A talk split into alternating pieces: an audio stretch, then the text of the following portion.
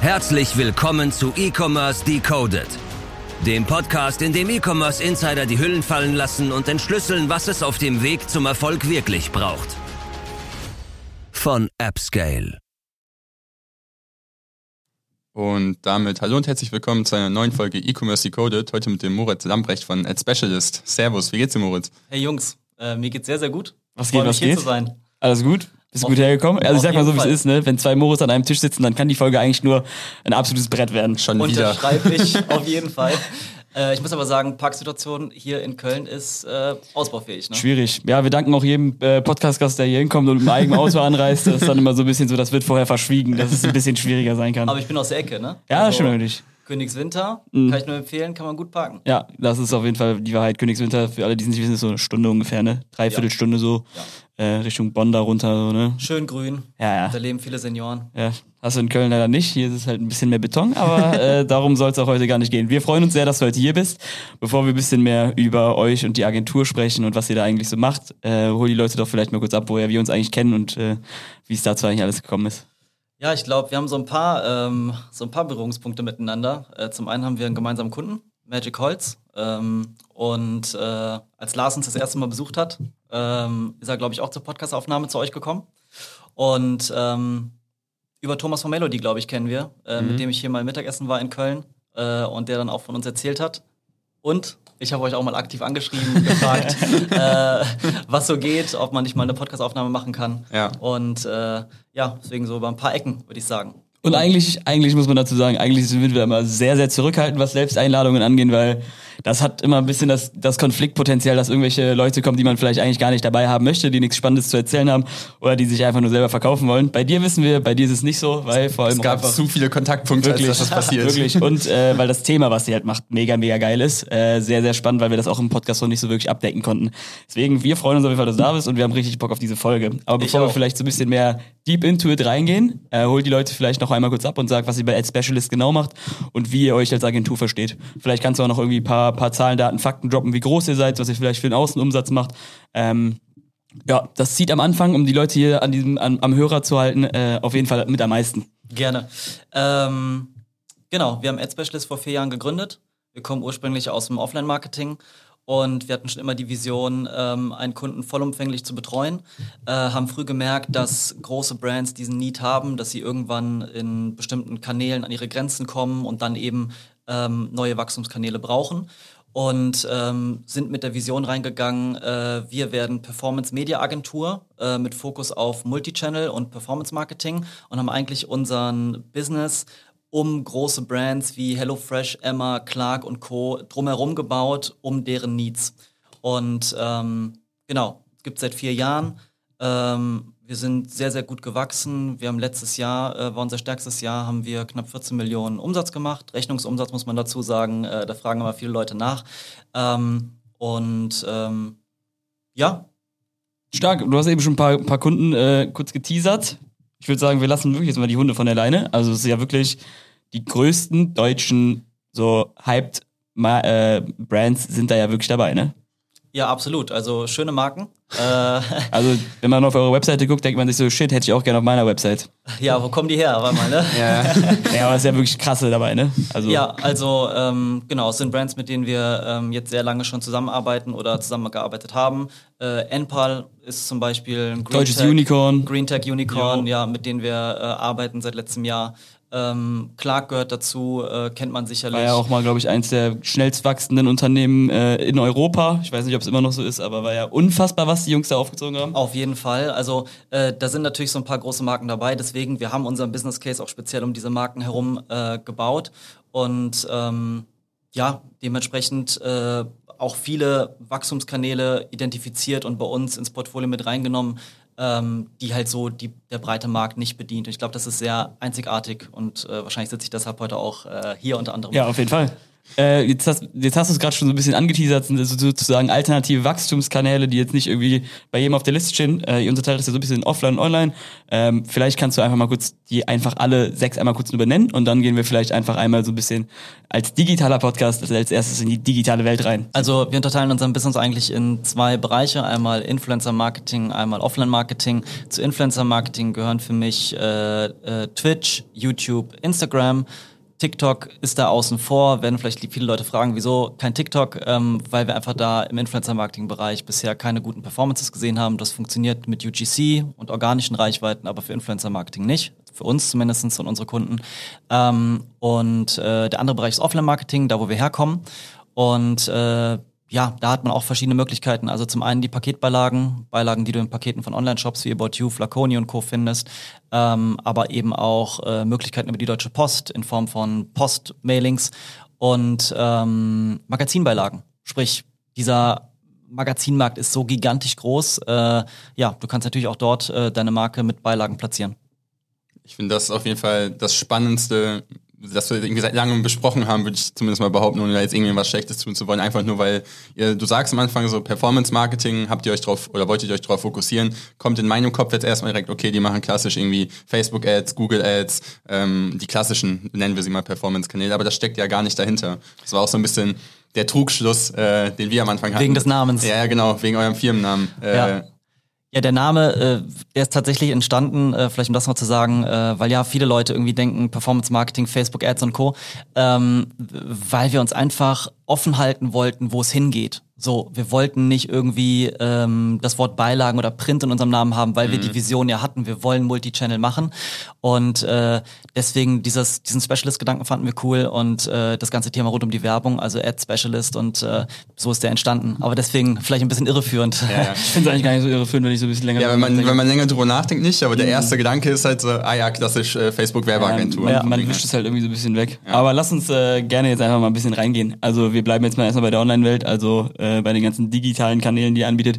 Skizziere vielleicht einfach einmal kurz, warum diese einzelnen oder vielleicht so ein bisschen evolutionär, wie, diese, wie ihr diese Kanäle vielleicht erschlossen habt. Ich glaube, die sind ja, ihr habt ja nicht morgens wach geworden, habt euch gedacht, irgendwie, ich glaube, dein Co-Founder heißt Bodo. Genau, Bodo. Bodo. Die drei sind's, die machen wir jetzt. Wahrscheinlich war das auch irgendwie sowas, was sich so ein bisschen über die Zeit entwickelt hat. Absolut. Ähm, und dann vielleicht kannst du noch sagen, was so die einzelnen Kal äh, Kalender, äh, Kanäle einfach so, so besonders macht oder was so, so vielleicht so ein paar USPs sind, ähm, die es so ein bisschen einzigartig machen. Ja, also wie du schon richtig sagst, ist nicht alles auf einmal entstanden. So, ähm, das kam halt gemeinsam mit den Kunden, die wir betreut haben, äh, dass wir gesagt haben, okay, ähm, was sind nächste logische Kanäle? Und dann haben wir uns halt Stück für Stück vorangehangelt. Ich glaube, als erstes äh, zu Print kam Podcast hinzu ähm, und äh, dann kam, glaube ich, Twitch hinzu, dann YouTube und Insta halt, sag ich mal, parallel, flankierend.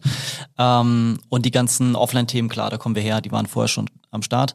Ähm, Frage nochmal bitte. was, was sozusagen diese einzelnen Kanäle dann so besonders macht. Also sozusagen, ja. was sind so ein paar USPs, die dann irgendwie bei YouTube richtig besonders sind? Äh, was ist so ein, US, ein USP von Twitch und was ist so zwar vielleicht bei Instagram auch, wenn das vielleicht jetzt wahrscheinlich am breitesten wahrscheinlich schon bekannt ist. Ja, genau. Also auf Insta, denke ich mal, müssen wir nicht so, äh, so krass eingehen.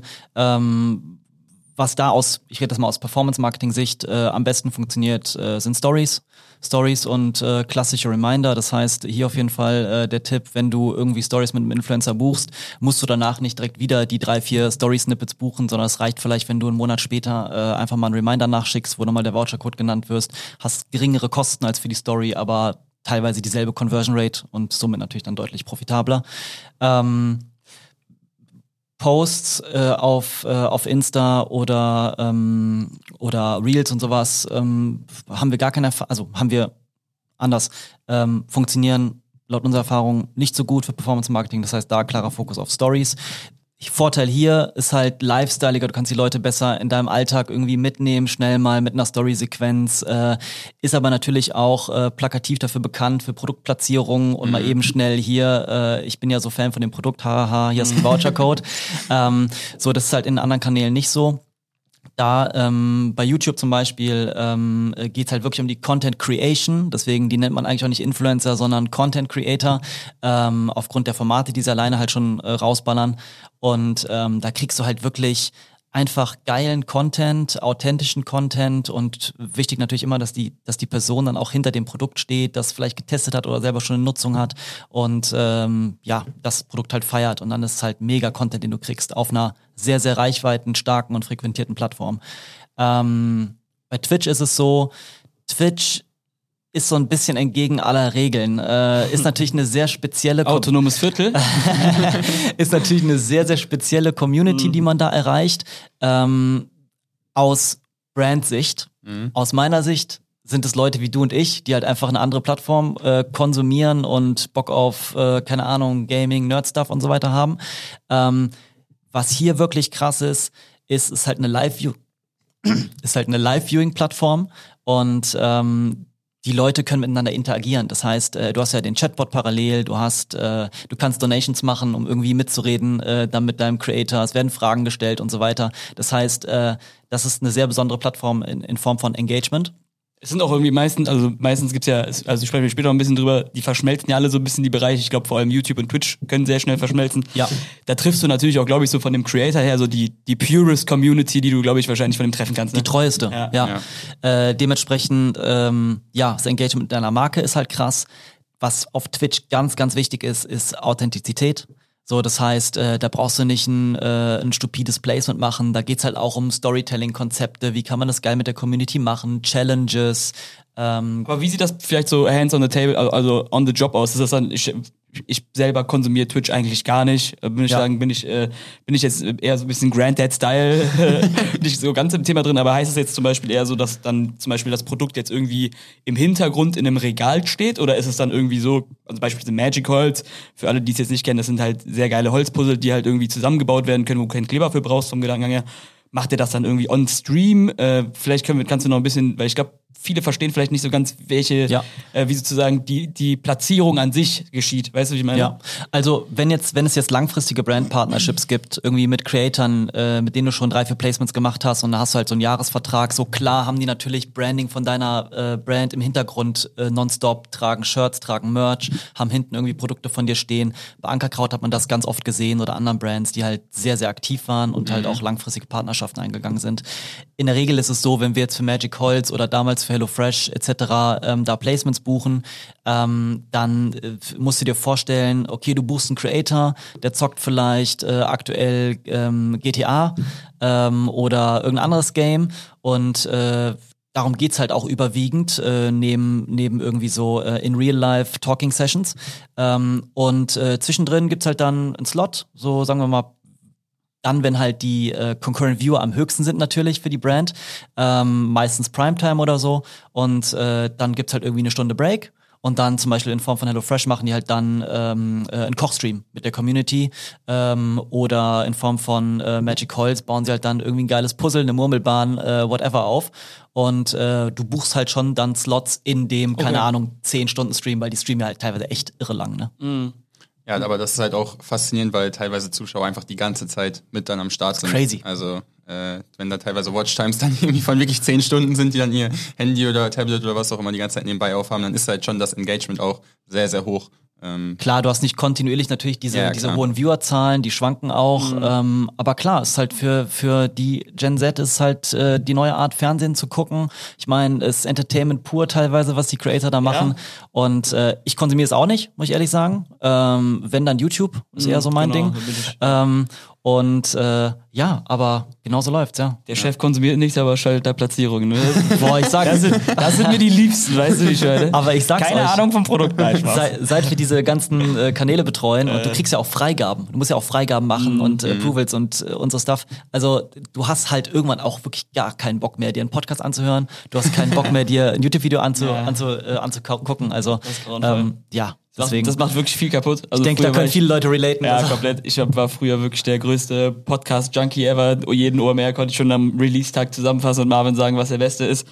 Geht Ja. nicht mehr. Seitdem wir das hier machen, Glaub das ich geht, dir. das geht einfach nicht mehr. Ich kann auch nicht mehr die eigenen Folgen hören. Das geht nicht wirklich, wirklich, wirklich so schlimm. ja. Ja, aber ich äh, finde es spannend, wenn wir das nochmal auf, auf YouTube beziehen, dann überlegt ihr euch aber auch quasi ähm, extra Videokonzepte mit oder überlasst ihr das komplett den Creatoren? Weil zum Beispiel bei Magic Holz äh, und einem Placement von denen war es ja so, dass das äh, Produkt quasi in so einer kleinen Challenge gegeneinander aufgebaut wurde und es wurde irgendwie geguckt, wer das schneller hinbekommt und das so ein bisschen spielerisch verpackt.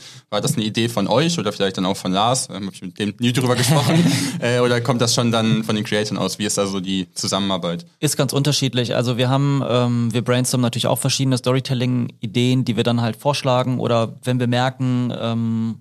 damals bei HelloFresh war das zum Beispiel so, wir haben halt ähm, äh, ein Konzept etabliert, das war halt so eine Koch-Challenge, da Mhm. hat auch Meat zum Beispiel, ähm, äh, kannte einer das Rezept und vier kannten es nicht Mhm. und äh, die mussten halt alle fünf irgendwie äh, parallel im Video äh, mit Cam kochen und es war halt super funny, weil was da rausgekommen ist, jeder halt, hat halt was anderes gekocht, ne? äh, und nur einer hat halt die Rezeptkarte äh, und die anderen hatten einfach nur die Zutaten. Also ähm, genau, das sind dann so Ideen, die kommen von Managements, die kommen von uns, die kommen auch von den Creatoren selber. Wir fragen die natürlich auch, hey, fühlt ihr euch jetzt wohl, ähm, so und so ein Storytelling-Konzept zu machen oder habt ihr andere Ideen? Was glaubt ihr, was ihr gut, was glaubt ihr, was gut funktioniert? Und ähm, genau so läuft das dann ab, so ein Miteinander, würde ich sagen. Also es ist nicht einfach vorgegeben, äh, Moritz sitzt da und schreibt ein Briefing und sagt, so müsst ihr das machen, sondern es ist schon irgendwie ein Miteinander und man dreht halt Auf jeden Fall. Feedbackrunden. Und ich glaube, ähm, hier auch ganz klar so die Empfehlung, das ist auch super wichtig, weil ähm, ich, ich muss nicht mit der Brechstange irgendwie ein Konzept durchsetzen oder ein Storytelling durchsetzen, was vielleicht der Kunde feiert oder was wir feiern, wenn der Creator, und das ist ja dein wichtigstes Gut, quasi diese Authentizität, äh, mit der er dann dein Produkt bewirbt, äh, wenn der nicht dahinter steht, dann wird das Placement halt scheiße. Und Ja. äh, du willst halt am Ende, dass er seine Community mitnimmt, dass sie das feiern und deswegen, ja, Freiheiten für den Creator oder für den Influencer, Okay. 100 Prozent. Aber da könnt ihr dann ja wahrscheinlich auch nicht so, also Authentizität, das ist ja jetzt was, was man irgendwie nicht so erzwingen kann. Das muss ja so voll irgendwie aus der einen Richtung kommen vom Influencer dann eher her. Das heißt, dann, da, da seid ihr dann wahrscheinlich auch eher so zweitrangig, pressured dann irgendwie nicht so euer Konzept dann irgendwie so mit rein, ne? Du guckst dir natürlich am Anfang an, okay, welche Influencer ähm, passen gut zu der Brand. Ne? Also was machen die so für Content? Äh, passt das? Äh, stimmt das mit dem Brandfit, mit den Werten, die die Brand auch hat? Ähm, das checkst schon vorher ab. Äh, klar wissen wir auch irgendwie äh, aus Erfahrung mit vielen Kunden, welche Creator gut performen. Da guckst du halt vielleicht auch mal über so ein, zwei Dinge hinweg, weil du weißt, die Community ist halt stark am Engagen und es wird gut laufen, auch wenn das Zielgruppenmatch jetzt nicht perfekt ist, ähm, dann machen wir so Tests trotzdem. Ne? Und äh, meistens ja, geht's um Communities und äh, wie die performen und äh, die performen dann auch. Mhm. Mhm. Ja, ich Du guckst mich so fragend an. Ich mach, ich mach gerne weiter. Ich wollte gucken, ob der Chef eine Frage hat. Äh, nee, mega spannend. Äh, ich würde sagen, so langsam wird's mal Zeit, dass wir mal ein bisschen was Das wäre auch mein Call gewesen. Dass wir was rechnen, aber eine Frage habe ich noch, weil viele Leute sind natürlich hier, ähm, die das hören, wahrscheinlich auch von Agenturen, die jetzt vielleicht einfach so Paid Social oder sonst irgendwas machen. Also jetzt eher sozusagen normales Advertising, ähm, sozusagen, was jetzt nicht irgendwie so Influencer-Creator-Platzierungen sind, was ihr jetzt zum Beispiel macht. Warum ist es irgendwie so deiner Meinung nach so wichtig, auch irgendwie diesen Weg zu gehen? Weil irgendwie alle sagen ja immer, ey, mach diesen Channel und baller den komplett durch und dann irgendwann kannst du mal drüber nachdenken, was anderes zu machen. Ihr seid ja eher so, dass ihr sagt, jo, ist mega wichtig. Ihr habt jetzt auch ein Rebranding rausgehauen, wo ihr wirklich für Awareness sorgt, dass es auf jeden Fall sehr, sehr viel Sinn ergibt, zu sagen, damit jetzt auch irgendwie vielleicht schon früher zu starten. Warum, warum ist das einfach so ein anderer wichtiger Channel im Vergleich zu diesem ganzen Advertising, was du ja auf den ganzen Kanälen auch machen kannst? Also du kannst ja auf YouTube Werbung schalten, du kannst auf Twitch, glaube ich, auch Werbung schalten, du kannst auf Instagram einfach normale Werbung schalten. Ähm, klar, bei Instagram würde ich sagen, ist das irgendwie schon alles ein bisschen so verweicht, weil irgendwie Instagram würde ich sagen, ist das jetzt nicht durchgelutscht, das Thema, aber es ist schon so, das war irgendwie so der erste erste Bereich, wo das so voll Fahrt aufgenommen hat, so mit Platzierungen und äh, Kooperationen und sowas. Ähm, aber wieso, wieso meinst du, ist dieser, dieser allgemeine Turn dann irgendwie zu diesen alternativen Werbeplattformen oder Modellen dann so wichtig? Ich glaube, das ist auch wieder so ein, so ein, so ein Wachstumsthema einfach, weil ähm, klar, ich meine, äh, Paid Social ist erstmal so die Basis äh, für äh, in diesen Plattformen. Du kannst halt als Brand äh, selber, ähm, keine Ahnung, ähm, Werbespend hochfahren, runterfahren, je nachdem, wie du es gerade brauchst. Du kannst es sehr ähm, sehr genau aussteuern, vielleicht wenn du gerade Sales Peaks hast, so wo du weißt, okay, ich muss jetzt eine Woche pushen. Ähm, am Anfang waren das ja einfach normale Werbeclips, dann hat sich das ja mit UGC komplett gedreht und äh, das Ganze wurde authentischer. So die Leute haben erstmal vielleicht gedacht, okay, krass, mein Lieblingsinfluencer promotet gerade dieses Produkt und ich sehe den irgendwie äh, mit einem Sponsored, mit einer Sponsored Story in, äh, in meiner Storyline. Ähm, aber äh, ja, auch das haben die Leute mittlerweile gelernt, dass es eben knallharte Werbung ist. Und ich denke, ähm, oder es ist ein Fakt, dass du natürlich in dem Paid Social Game auf den Kanälen irgendwann an deine Grenzen stößt, also profitabilitätsseitig. Und äh, dann stellt sich halt die Frage, okay, ich will weiter wachsen als Brand, ich sehe, die Plattform funktioniert, die, die, die, die Leute, die Community, die ich da erreiche, die, die funktioniert, die Zielgruppe ist da, ähm, dass du halt dann guckst, okay, was habe ich noch für Möglichkeiten? Natürlich, und deswegen ist es die Basis, sage ich mal, dieses Paid Social Thema ist natürlich günstig und du bist halt meistens profitabler. So, wenn du natürlich ins Influencer-Marketing reingehst, hast du natürlich ganz andere CPMs, äh, ist ein ganz anderes Game, ja, äh, ein ganz anderes Netzwerk, was du brauchst. Du musst nicht einfach nur bei Insta reingehen oder Facebook und äh, stellst den Ad-Manager ein und äh, ballerst ein Creative rein, sondern das ist halt dann, äh, ja, People-Management, ne? Ähm, ganz anderer Workaround äh, und ähm, aber natürlich auch etwas, was deiner Brand sag ich mal, nicht nur performance-seitig, sondern auch brandseitig sehr, sehr gut tut, weil du natürlich äh, da zur Love-Brand wirst, weil du dort äh, Brand-Ambassador findest, die, mit denen du kontinuierlich arbeiten kannst, so, und das hat halt einen ganz anderen Effekt. Und ähm, ja, ich glaube, viele Leute, ähm, und das glaube ich auch das, das, das Thema, wo wir ansetzen, ähm, fokussieren sich halt primär auf dieses Paid Social Thema. Gerade kleine bis mittlere Brands haben vielleicht so die ein oder anderen Erfahrungen schon gemacht mit Influencer Marketing. War jetzt nicht so geil, haben sie nicht irgendwie ihren super krass ambitionierten äh, Kack von 20 Euro oder 15 Euro erreicht. Ähm, ja, aber da musst du halt auch ein bisschen reinwachsen, du musst lernen, was funktioniert und äh, ich glaube, Influencer Marketing heutzutage darf keine E-Com-Brand äh, ähm, außer Acht lassen. Mhm. Und deswegen absolut logisch da, ähm, dann zu skalieren und auf Wachstum auch zu gehen, äh, neben Paid Social, ja. Ja, ich finde gerade den, den Punkt, den du gesagt hast, du kannst ja theoretisch in deinem Kinderzimmer sitzen und einen Knopf bei Facebook drücken und äh, an tausende von Menschen irgendeine Werbung ausspielen. Das geht halt bei Influencer-Marketing nicht so einfach, weil da halt noch viel, viel größeres Netzwerk äh, Deswegen macht's wird. halt auch jeder. Ich Ja. meine, ganz ehrlich, wie viele äh, Paid Social Agenturen äh, kennen wir? Ich kenne super viele. Ähm, Könnt ihr nicht äh, aufzählen, das sind zu viele, glaube ich. die haben auch sicherlich alle ihre Daseinsberechtigung. Ja. Ähm, aber Viele. viele haben ihre Daseinsberechtigung äh, und machen einen super Job. Und äh, wie gesagt, für die Brands die, die profitabelste Art, äh, glaube ich, Marketing auf den Plattformen zu machen erstmal. Ähm, aber ja, warum machen sie kein Influencer-Marketing? Ist halt ein anderes Game und es, ähm, ja, muss mal spielen können. Stark, du hast jetzt gerade das erste Mal äh, paar wilde, paar, wilde Worte durch den Raum geworfen, CPM ist gefallen äh, und sonstiges. Jetzt geht's rein. Ich würde sagen, wir, wir, wir, wir sprechen jetzt mal wirklich über Geld, wie viel es kostet, äh, was zu erwarten ist. Ähm, mir eigentlich egal, wie wir anfangen. Ich würde sagen, wir fangen vielleicht ein bisschen mit, mit äh, Instagram an, dann können wir danach irgendwie YouTube und dann so die Krönung, die, äh, die, die, krönt, krön, die verkrönte Plattform Twitch dann sozusagen noch äh, mit reinholen. Ich weiß nicht, ob verkrönte ein richtiges Wort ist, aber lassen wir das mal so stehen. Wenn man Knossi im Kopf hat, vielleicht ja. Ich weiß auch nicht warum, ich wollte irgendwie darüber irgendwas sagen, hat nicht geklappt. Es tut mir leid, es tut mir leid. Letzte Game. Aber ja, äh, hol uns mal gerne kurz ab. Was sind so zu erwartende Zahlen, wenn man jetzt sagt, ich möchte hier mit Influencer, Ja. mit Creator XY irgendwie. Oder, oder wir können es auch anders machen. Wir, wir sind ja auch gerne ab und zu mal Inhaber einer imaginären Brand. Vielleicht können wir das auch wieder spielen. Ja? Ja, also sagen wir, wir sind irgendwie, wir machen äh, ein krasses Proteinpulver, bisschen so Proteinpulver auf Steroiden, so krankstes der Welt. Und wir wollen jetzt mit euch sozusagen, wir machen, keine Ahnung, sagen wir machen einfach so average mal irgendwie so fünf bis zehn Millionen, würde ich sagen, ist ein guter Scope im Jahr. Ähm, wir wollen jetzt bei euch reingehen und wir wollen mit euch äh, Instagram-Platzierungen angreifen. Was können wir da erwarten? Was ist so CPM? Was ist so Conversion Rate zu erwarten? Wann, wann würdest du das empfehlen? Ja, ähm, also ganz kurzer Spoiler. Ähm, ich glaube, auf Instagram ähm, ein Knackpunkt ist auf jeden Fall, dass die CPMs mal deutlich geiler waren.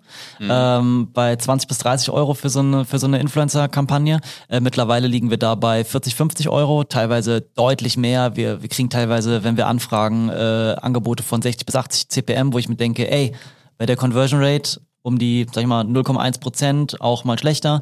Ähm, wie soll das funktionieren? So, wenn die Brand, äh, keine Ahnung, AOV von 50 Euro hat und äh, vielleicht einen Kack von 20 Euro braucht. So, do the math. Schwieriger, schwieriger Match. Ja, so und ähm, klar, das liegt natürlich an der Überflutung in diesem Kanal. So ne, ähm, die Influencer haben ähm, weniger Slots als wie Brands äh, mit ihnen werben wollen. Einfach so vieles machen wollen, oder was? Ja, klar, die sind halt äh, mega gefragt, das ist halt die Plattform schlechthin und dementsprechend steigen, das, steigen die äh, CPMs. Ganz normales äh, Prinzip, glaube ich. Und du kannst auch nicht als Influencer irgendwie jeden Tag vier, fünf Placements Ja, machen, dann wird es halt irgendwann unglaubwürdig. Authentizität ist ja eben schon mal angesprochen worden, würde es natürlich. können sich aussuchen, mit wem die arbeiten. Und ähm, ich glaube, ähm, ja, wenn du als Brand äh, dann eigentlich in Kauf nehmen musst, dass du viel, viel Geld zahlst bei einer Conversion Rate, die sich ja nicht verändert auf der Plattform, sondern die halt bei 0,1 Prozent, sag ich mal, Average bleibt, ähm, dann äh, ja, lohnt sich das Game für dich irgendwann nicht mehr. Und das ist, glaube ich, der Grund, äh, oder nicht glaube ich, das ist der Grund, warum äh, dieses Jahr auch dieses ganze Efficiency-Thema extrem aufgekommen ist, weil die Zahlen einfach runtergehen und ähm, ja, die Leute brauchen alternative Wachstumsmöglichkeiten. Und da kommen wir zu so Plattformen wie YouTube oder Twitch. Wir sehen das bei Kunden immer wieder, dass ähm, das ist echt verblüffend, ähm, weil die Kanäle sind eigentlich so nah beieinander und wir gehen ja auch auf dieselben Verticals oder Zielgruppen wie, keine Ahnung, Family oder in dem Fall für die äh, ähm, Fitnessbrand dann auf, auf, auf Sportleute oder Leute, die auf gesunde Ernährung achten, Männer.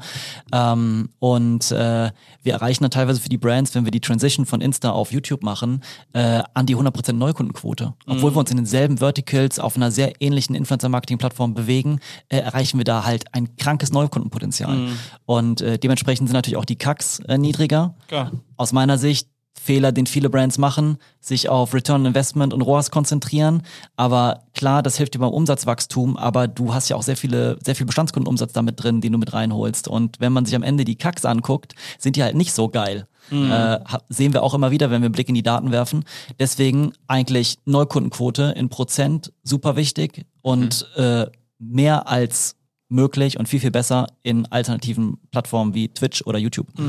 Ich habe aber noch eine Frage zu Instagram. Also zu sagen, lass uns noch gerne vielleicht bei den paar Zahlen bleiben. Also sagen wir, ich buche jetzt einen Influencer, für, der hat irgendwie, weiß nicht, was ist der Average, 550.000 Abonnenten. Ja. Vom Gedanken her. Follower. Follower. Follower, YouTube. Was Sage ich direkt Scheiß auf die Follower. Ja, ja, nee, aber sozusagen, oder wir können auch irgendwie, wir können auch gerne anderen Story-Views Case dann, nehmen. ne? Cases, Dann geht's ja. eher darum zu sagen, wie hoch ist die Engagement Rate an sich wahrscheinlich, also wie viele Leute gucken den tatsächlich, also es gibt ja auch wahrscheinlich, hast du schon den einen oder anderen Account gesehen, wo du gedacht hast, ei, ei, ei, Absolut. was, was eine Flinte.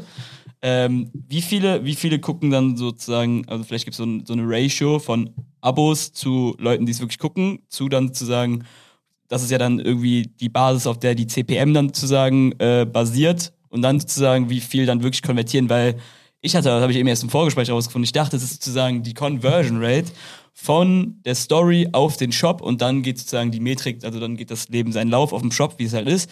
Äh, aber es ist ja sozusagen die Conversion Rate dann total. Und 0,1, klar, das ist jetzt dann irgendwie nicht extrem hoch, aber es ist natürlich, also es ist natürlich eine, je nachdem, wie es machst, kannst du ja auch richtig machen. Also es muss Ja, ja, das- nicht zwingend schlecht laufen. Das wäre so eine klassische ähm, Brand Awareness Rechnung. Also okay, ich buche den Influencer jetzt, äh, der hat äh, 550.000 Follower, ähm, hat ähm, 50.000 Story Views, sage ich mal. Und wie viele von diesen 50.000 Leute kriege ich auf meinen Shop? So und dann ist es halt mein Job oder euer Job mit guten Seiten oder A/B-Tests äh, die Leute zu konvertieren. Ähm, uns interessiert der Traffic auf der Webseite nicht. Das guckt man sich natürlich an äh, mit Tracking-Links, die man dahinter hat, äh, in den UTM. Parametern und so weiter. Aber äh, was wir machen knallhartes Performance-Marketing, Lower Funnel. Das heißt, äh, wir wollen eigentlich die Conversions und wir gucken uns später an in der Conversion Rate, wie viele Leute haben wir zum Kauf konvertiert und rechnen das in Relation auf die Story Views. Ähm, das Das macht ihr über die Rabattcodes dann. das quasi. machen wir über die Direct Voucher Wahrscheinlich Attribution. über den Link auch irgendwie, ne? Über den Link nicht, es sei denn, du hast halt da irgendwie ähm, ja andere Tracking-Parameter hinter, dass du irgendwie intern die Attribution noch ein bisschen besser ähm, äh, gestalten kannst. Aber ja, wir gucken auf Direct Voucher. Ja, okay. Okay, weil sonst hast du ja, also auch mit Gutscheinen immer noch das Problem, dass du sagen kannst, okay, wenn jetzt äh, der, der Moritz einkauft, aber vergisst den Gutscheincode einzugeben, weil äh, Da sind wir wieder beim Das würde ich äh, aber, da würde ich tatsächlich mich mal mit einzählen als kleiner Tollpatsch, würde ich wahrscheinlich, also wenn es mich Passiert auch. Ja, ne? Also Ja, eben. ja natürlich. Hätte ich gesagt, aber wäre dumm, wenn er dann nicht getrackt wird. Deswegen ja, Customer Journey, die ganzen Touchpoints, die der Customer durchläuft, bevor er konvertiert. Deswegen, äh, gut, das Thema Attribution wird nochmal relevanter, wenn du halt äh, Multichannel-Marketing machst natürlich. Ja. Ähm, aber ja, du hast natürlich viele Berührungspunkte und wo er am Ende konvertiert, das weißt du natürlich nicht, äh, wenn er nicht den Vouchercode einlöst. Dafür gibt's dann, keine Ahnung, Tracify und Co., äh, fällt mir jetzt spontan ein, ähm, die halt sowas äh, von mir aus tracken können. Ähm, ob das dann wirklich 100% akkurat ist, keine Ahnung, bin ich nicht so im Game, aber ähm, ja, klar, wenn jemand deinen Vouchercode dann nicht einlöst, dann verlierst du den halt, aber dann haben natürlich große Brands wie HelloFresh, Emma und Co., die haben natürlich intern dann auch ein Attribution ähm, System wahrscheinlich. System, genau, Mhm. die, äh, wo die das halt nachvollziehen können. Ja. Ja. Ja, okay, aber sonst äh, guckt, also dann guckt euch theoretisch auch nicht an, wenn ich jetzt irgendeine Werbeanzeige sehe, zum Beispiel von Magic Holz und weiß, ey, ich würde das gerne meinem besten Freund schenken, der hat aber erst in vier Wochen Geburtstag, den brauche ich jetzt noch nicht kaufen, kommt dann in drei Wochen nochmal wieder, dann gibt's den Rabattcode vielleicht nicht mehr, aber ist mir egal in dem Moment. Ähm, wird dann auch nicht euch zugerechnet sozusagen, sondern die Auswertung wird dann relativ zeitnah nach der story Liegt nicht bei uns der Part. Okay. Ähm, wenn Magic Holz in dem Fall es schaffen würde, das intern äh, unserem Kanal zuzuordnen Mhm. und richtig zu attribuieren, äh, dann wird es, wird es wiederum dem Kanal zugeordnet werden. Äh, Ja. Es gibt ja auch dann äh, Kunden, die irgendwie im Checkout nochmal Abfragen machen, woher kennst du uns zum Beispiel. Dann kannst du zumindest schon mal dem Kanal zuordnen. Ja. Ist schon mal besser als einem Influencer, auch wenn das natürlich die Performance verfälscht. Aber ähm, ja, dafür gibt's dann halt oft ähm, den Fall, dass du halt entweder so, ein, äh, so eine Reminder- Reminder-Story machen kannst. Ne? Ähm, auch wenn du ein YouTube-Placement buchst, kannst du natürlich auf Insta bei dem YouTuber dann äh, eine Reminder-Story buchen, same bei Twitch. Ähm, und es gibt halt die Möglichkeit auch, sowas in die Story-Highlights zu packen. Aber ihr könnt euch vorstellen, wenn halt ein Influencer mit, keine Ahnung, wie viel äh, zig Brands im Monat arbeitet. Hier ist die Werbung Highlight. Genau, hast Das du halt dann. Highlights mit, keine Ahnung, wie viel Vouchern. Ja, schon natürlich. Ähm, aber gibt es so ein Engagement Rate Verhältnis zu normaler Followeranzahl? Was Also du meinst, wie viele Leute gucken die Stories Ja. äh, von den Followern? äh, Super schwierig. Also habe ich, aber hab sind ich das keine das- Ratio. Aber so siehst du ja manchmal Sachen, so, die liegen bei 90 Prozent oder ist es dann eher sowas wie bei Ja. 15? Du hast teilweise 200.000 Follower und 150.000 Leute gucken die Stories. Das heißt natürlich krasses Engagement. Du hast aber auch eine Million äh, Follower und es gucken irgendwie 50.000 oder 100.000 äh, Leute die Stories. Es gibt's von bis total crazy. Und deswegen so wichtig, immer die Story-Views äh, der letzten Tage, natürlich der letzten, ich glaube, 14 Tage oder so äh, anzufordern. Ähm, und dann kannst du halt genau gucken, äh, ja, wo liegen die aktuell Average, was für eine Conversion Rate kann ich erwarten, wie teuer ist das Placement und so weiter. Machst halt deine Kalkulation, ne, dein Forecast. Ist aber schon auch ziemlich attraktiv für den Influencer, ne? wenn man das mal so durchspielt, irgendwie 150, äh, 1000, 150 mal irgendwie 60 oder so. Also das ist ja schon, also Ja, gut. dafür geht der, dafür geht der Otto Normalverbraucher ja ziemlich lange arbeiten. Ne? Also, ja schon, also ist schon krass, was das für ein Hebel ist. Ne? Also Safe, so, klar. Also ähm, wir versuchen aber natürlich die äh, CPMs von äh, vom damaligen Instagram äh, natürlich durchzudrücken. Gerade weil wir natürlich auch viel auf der Plattform machen oder mit Management und haben dann natürlich einen anderen Verhandlungsspielraum, weil wir halt da mehrere Brands einbuchen, halt nicht nur eine Brand vertreten. Äh, ich denke, das ist ein guter Hebel. Und ähm, ja, aber wie du sagst, es ist halt verrückt, ne? krass. Und wenn wir jetzt rü- rübergehen zu YouTube, äh, wie verändert sich das dann? Was, was kosten Placements da? Weil das ja nochmal eine andere Art der, der Einbindung dann auch ist in, keine Ahnung, einem Videoformat, äh, anstelle von der Story zum Beispiel. Ja, ähm, also auf YouTube gibt's ähm, auch mehrere Möglichkeiten der Integration. Eine ist das, was wir auch am häufigsten sehen, was auch aus Performance-Sicht am meisten Sinn macht, ist einfach eine klassische Integration, die geht so 60 bis 90 Sekunden. Ähm, und das andere ist halt so ein Dedicated Video. Bei Dedicated Videos, das haben wir damals mit HelloFresh zum Beispiel gemacht, da ging es dann um die Koch-Challenges und sowas. Das kannst du halt nicht in 60 Sekunden abfrühstücken. Ähm, klar kannst du schneiden, aber es ist halt geiler, wenn du halt da wirklich äh, entertaining ein, ein Format ein eigenes draus machst. Und äh, oder mit Emma haben wir ähm, mit Annie the Duck zum Beispiel auch äh, Gaming äh, Prinzessin auf der Erbse gemacht, so Behind-the-Scenes-Video, wie sie halt dann äh, das Foto für ihren Post äh, auf Insta und so geschossen hat. Ähm, da bietet sich das an, ist ein bisschen mehr Branding, kann aber auch sehr, sehr gut funktionieren. Da legen wir bei CPMs, würde ich sagen, so zwischen 80 und 100 Euro. Äh, für ein Dedicated Video Aufwand ist einfach natürlich viel größer. Ne? Ähm, für eine Integration auch sehr creator-abhängig, aber kannst du 40 bis 50, 60 CPM maximal äh, kosten zur Integration, ja. Das ist ja bodenlos viel. Ja, ich meine, aber am Ende äh, funktioniert es ja. Also wir sehen ja dann auch äh, stärkere Conversion Ja, ja, Rates. klar, klar. Conversion Klar, Rates klar. als auf Insta. Also Conversion Rates auf YouTube können bei 0,2, 0,3 Prozent äh, können die schon landen. Das heißt äh, doppelt und dreifache. Da siehst du schon, wenn wir ein 60er CPM auf Insta haben und ein 60er CPM auf YouTube äh, und ich habe aber das Doppelte an Conversion Rate, ja. Und äh, höhere Neukundenrate, ja, ist ein No-Brainer.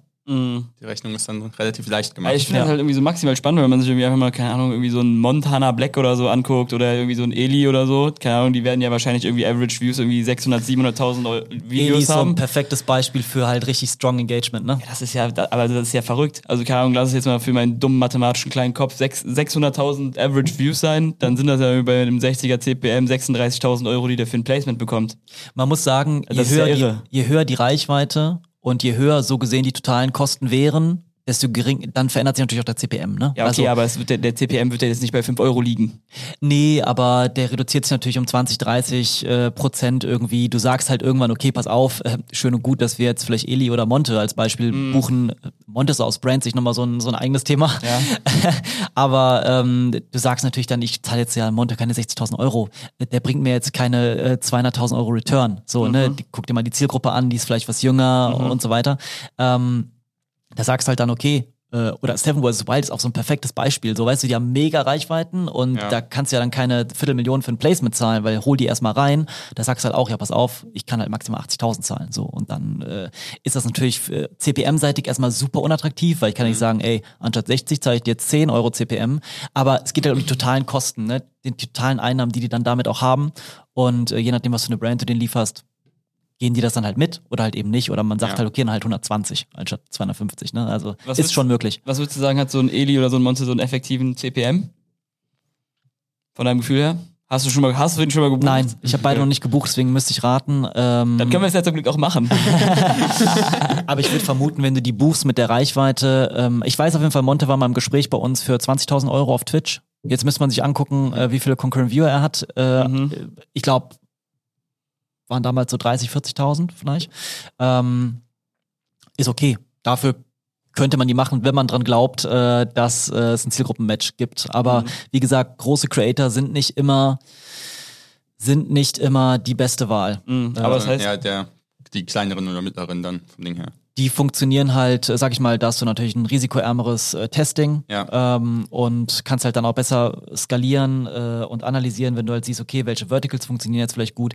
Die großen sind halt natürlich, du darfst halt die Brand Awareness nie vergessen, auch in dem Performance-Marketing-Game. Ne? Und wenn du mit einem Großen arbeitest, äh, auf Twitch oder auf YouTube, dann oder auch auf Insta, keine Ahnung, so Anna Johnson oder und Co., ähm, du kommst natürlich auch als Brand dann du sorgst natürlich für eine gewisse Attraktivität deiner Ja. Brand und dann wollen auch andere Leute mit dir arbeiten. Das heißt, es hat ja einen Effekt für dich als Brand in der Plattform, dass du halt, äh, dass es schon Sinn macht, sowas zu machen. Die sind von der Community und, ähm, äh, und von der Conversion Rate nicht die besten, aber die machen natürlich auch sehr ästhetischen Content, ähm, wissen, was sie da tun und es öffnet halt auch viele Türen. Ja, übelst. Das ist, glaube ich, ein mega spannender Case, äh, weil, weil irgendwie, also ich stelle mir das halt irgendwie so vor, wenn ich mir jetzt irgendwie einen Monte nehme und da ist dann irgendwie, keine Ahnung, Average, der, also Average Alter ist dann irgendwie, keine Ahnung, irgendwas 14 bis 21 oder so. Also schön gut, Genau. dass ich da jetzt was platziere, aber der, der kleine Bruder wird halt mit einer Kochbox nichts anfangen können, weißt du, wie ich meine? Also Richtig. vom Gedankengang her. Und dann ist es natürlich wieder ein interessantes Gedankenspiel, wie sich das dann sozusagen wieder äh, runterspinnt. Der Influencer denkt sich, oder der Creator denkt sich natürlich auch, ey, eigentlich hätte ich Bock, Geld zu verdienen, weißt du, ich meine, ich sage jetzt nicht tendenziell, weil ich in meinem Kopf irgendwie ein CPM von 16, ha- 60 habe, sage ich ja nicht tendenziell einfach zu allem Nein, weißt du, wie ich meine? So, dann Genau, du musst ja auch überlegen. Ist, Wie funny äh, würde denn zum Beispiel ähm, Monte äh, eine Kochbox von HelloFresh äh, zubereiten? So, wer reagiert vielleicht da, draus, Ja. da, da drauf aus seiner Bubble und was hat das wiederum für Effekte? Äh, oder greift es vielleicht irgendwie äh, eine Presse auf oder sowas, weil er halt da halt keine Ahnung, vielleicht nicht so on point ist. ähm, so, das sind halt Effekte, die musst du natürlich sowohl aus negativer Sicht, äh, Brandsicht, als auch aus positiver äh, äh, mit einfließen lassen irgendwie. Aber ja, um zurück zum Thema zu kommen, kleinere bis mittlere ähm, funktionieren einfach besser. Und es gibt ja auch, sag ich mal, mittlere, große, wie Papa Platte, mit dem haben wir super viel gemacht. Ähm, super krasse Community, immer super, super profitabel, egal ob wir einen Podcast von ihm gebucht haben, egal ob wir ein YouTube-Placement von ihm gebucht haben. Konvertiert einfach. Ja. Zumindest für die Brands, die wir da eingebucht haben, ja. Ja, wobei, da würde ich auch schon fast sagen, dass er relativ groß ist. Aber Der ist auf jeden Fall gehört zu den größeren. Das war bei uns so ähm, ist schon ein Jahr her, anderthalb Ja, okay. Jahre her. Ähm, da hatte der, glaube ich, so 10, 15.000 Concurrent Viewer ähm, im Sommer. Also ich glaube im Peak so 20.000 im Jahr. das ist schon stark, ne? Ist schon super stark, ja. Aber wie der, wie der gekocht hat, Leute, das wollt ihr euch nicht geben. Pain. Ja, Pain, Alter. Ich, ich saß wirklich vor dem Stream, das waren so die Anfänger auf Twitch und ich Und saß. muss sich so vorstellen, so er ist so ein bisschen so der Chef von der ganzen Sache. So, Alter Junge, was machst du denn Ich da? schwör's euch, ich saß am Samstag vor dem Fernseher und ich dachte mir, und ich habe den Stream angeguckt und ich dachte Hab mir, ach du. Scheiße, hoffentlich sieht das der Kunde nicht. Aber ist gut gelaufen, ja. Ja, ja. hat sich gelohnt. Da sind wir beim Thema Freiheiten loslassen und, können. Authentizität, ne? Ja. Also so ganz ehrlich, wäre ja auch vielleicht ein bisschen komisch. Ich glaube, der hat doch auch irgendwie sogar mal beim, beim, beim Promi, Promi-Dinner oder sowas mitgemacht oder sowas. Kann Der sein, Papa ja. Platte oder so. Und da hat er auf jeden Fall auch mächtig reingeschissen, also das muss man ganz ehrlich so sagen. Ja, kochen kann er nicht unbedingt. Ja, okay, geil. Ähm, ja, würde ich sagen, ist für YouTube vielleicht können wir noch irgendwie so, also so, also man sieht ja jetzt nicht irgendwie, sagen wir mal so, ultra kleine Brands oder so auf YouTube. Also du sagst ja immer so, es macht früh Sinn, ist es jetzt, also keine Ahnung, sorry, aber deine Kunden, die sind ja eigentlich alle zweistellige Millionen. Weißt du, wie ich meine, so vom Gedankengang her. Äh, Gibt es irgendwie was, irgendwie so eine Schwelle, wo du sagst, ey, jo, könnte man drüber nachdenken, weil, also wenn ich jetzt eine Million Umsatz gemacht habe, werde ich jetzt nicht zu Moritz rennen und sagen, Moritz, lass mal hier YouTube zusammen carryen, weißt du, wie ich meine? Also so, auch Ja. Lars hat er ja auch hier bei uns im Podcast erzählt, der ist im Scope ungefähr 15 Millionen im Jahr. Äh, das ist ja irgendwie nochmal eine ganz andere Schiene. Was macht da so? Du brauchst schon eine Größe, sage ich mal, um dich in den Kanal reinzutesten. Ne? Also, ähm, dass du unter 10.000 Euro Budget äh, einen Test auf YouTube oder, oder Twitch oder so machst, ähm, ist nicht empfehlenswert, weil du willst ja am Anfang, ich meine, selbst wenn die, also zwei Punkte. Zum einen musst du natürlich verkraften können, dass die 10.000 Euro floppen, weil es gibt keine Garantie für Erfolg. Klar können wir natürlich durch unsere Erfahrungswerte ähm, äh, sehr, sehr viele Fehler vermeiden. Ähm, aber eine Garantie ist es nie, wie deine Brand ankommt, weil da ist einfach im Hintergrund zu viel noch was passiert. Also wie stark ist der Voucher, auf was für anderen Plattformen findet man den Voucher? Thema Attribution, verliere ich den vielleicht irgendwo anders, äh, den, den Customer. Ähm, theoretisch äh, musst du auf das Geld äh, auch verzichten können. Ähm, Nichtsdestotrotz willst du ja auch, es geht ja auch um Learnings. So, du, du startest ja nicht einen Kanal und sagst, okay, klar, der, die 10.000 Euro, daraus mache ich direkt 30.000 und danach skaliere ich einfach äh, mal fünf und äh, meine Brand wächst.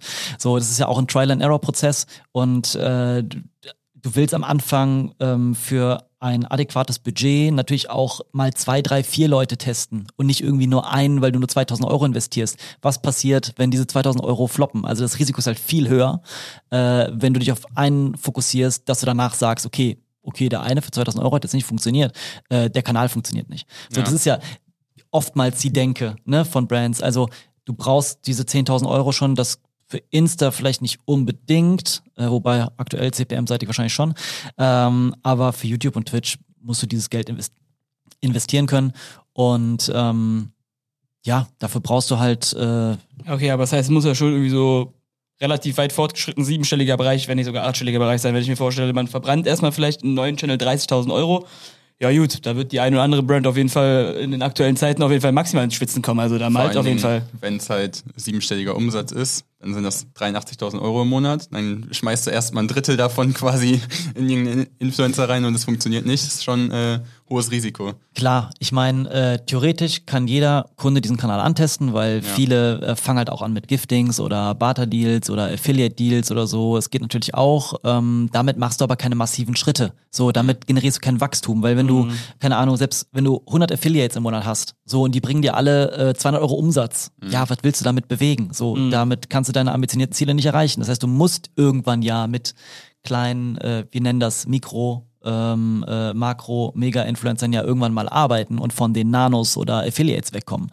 Ähm, ja, aber Learnings für Verticals und Co. kannst du natürlich auch auf diese Art und Weise erstmal generieren. Habt ihr bei euch intern eine, ich nenne es mal Fehlerquote oder sowas? Äh, Fehlerquote vielleicht ein hartes Wort dafür, aber wie viele Placements quasi nachher nicht funktionieren? Äh, dass du sagst, Das, okay, ist, das ist eine gute Frage. Spannende Das Frage. ist eine gute 100 Frage. Placements im Monat machst, das, dann Frage. Das ist eine sehr gute Frage. gibt Schau er mir die Hand, äh, dass dann, keine Ahnung, zwei nicht funktionieren oder so. aber ich schwitze nicht, ich schwitze nicht, alles gut. Ey, aber ich sag so, wie es ist, an diesem Tisch wird nicht gelogen. Ne? Das Nein, kann nein. jetzt keiner von uns sagen. Ich, ich, ich schreibe Bodo. es ist, es ist auf jeden Fall eine gute und spannende Frage. Ähm, kommt natürlich die klassische Aussage, müsste ich mir im Detail tatsächlich mal angucken. Ähm, Also du hast jetzt nicht eine Quote in, Ja, in okay, aber der Dashboard Schnitt, steht. also keine Ahnung, ist, also ich weiß jetzt nicht, wie viele Placements oder wie viele Sachen ihr so im Monat macht, aber es werden ja jetzt wahrscheinlich nicht 1500 sein, das ist ja dann, Nein.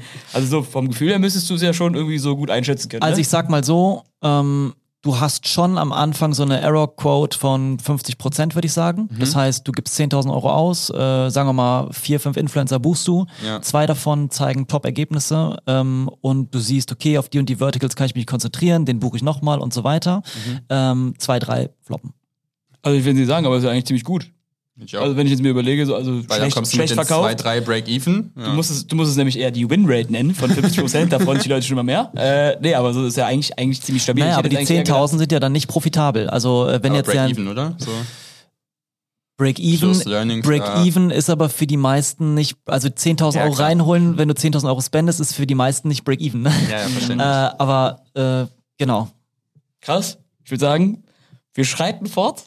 Ich bin gespannt, wer noch hier ist überhaupt. Nach 50 Minuten Wahnsinn, Wahnsinn, wie lange das geht, aber mega, mega spannend. Ich würde sagen, wir schreiten jetzt mal zum, zum, zum Heiligen Gral, glaube ich, zum Toppest Funnel, so vom Gedankengang her. Was ist mit Twitch? Was geht da ab? Ich wollte gerade sagen, ich dachte, du willst ihn überspringen. Auf ähm, gar keinen Fall. ähm, ja, Twitch, ganz anderes Game. Ähm, fokussieren wir uns eigentlich auch nicht auf die Follower. Also da gibt's halt die folgenden Möglichkeiten. Das ist eine Livestreaming-Plattform, das heißt, du guckst eigentlich auf die Concurrent Viewer, wie viele Leute gucken zeitgleich im Peak äh, den Stream. Danach werden die Videos aber ja auch noch recycelt und du kannst sie quasi als normales Video ähm, auf heißt, das dem Kanal des, des äh, Creators angucken. Das sind sozusagen diese Creator-Videos, aber auch diese Reaction-Videos oder sowas. Also das, das meinst du damit, ne? Auf, der, auf dem Kanal von dem Streamer ähm, werden dann diese Videos quasi, also der Stream wird quasi zu einem Video gemacht und auf, der, auf seinem Kanal kannst du es nochmal angucken. Die generieren halt dann von mir aus mehrere tausend, mehrere hunderttausend Klicks, aber darauf kannst du dich nicht stützen, weil da wird nicht die Performance generiert. Die Performance wird live äh, auf die Concurrent Viewer bezogen generiert. Und ähm, da liegen wir dann, wenn wir uns das angucken und die Kosten setzen in Relation äh, zu den Concurrent Viewern, liegen wir bei ganz anderen CPMs oder Cost per Concurrent Viewern. Da liegen wir bei, sag ich mal, bei großen Creatoren, Papa Platte, bei 500 Euro ähm, und äh, also pro Viewer und äh, bei kleinen bis mittleren bei 1500 bis 3000 Euro. Aber auf die 1000 gerechnet, ne? Du meinst gerade pro Viewer, das sind, also, das wäre sonst eine CPM von. Auf die, Ko- auf die 1000 gerechnet, sorry. Ja, okay. Ja, ja, auf die 1000 gerechnet.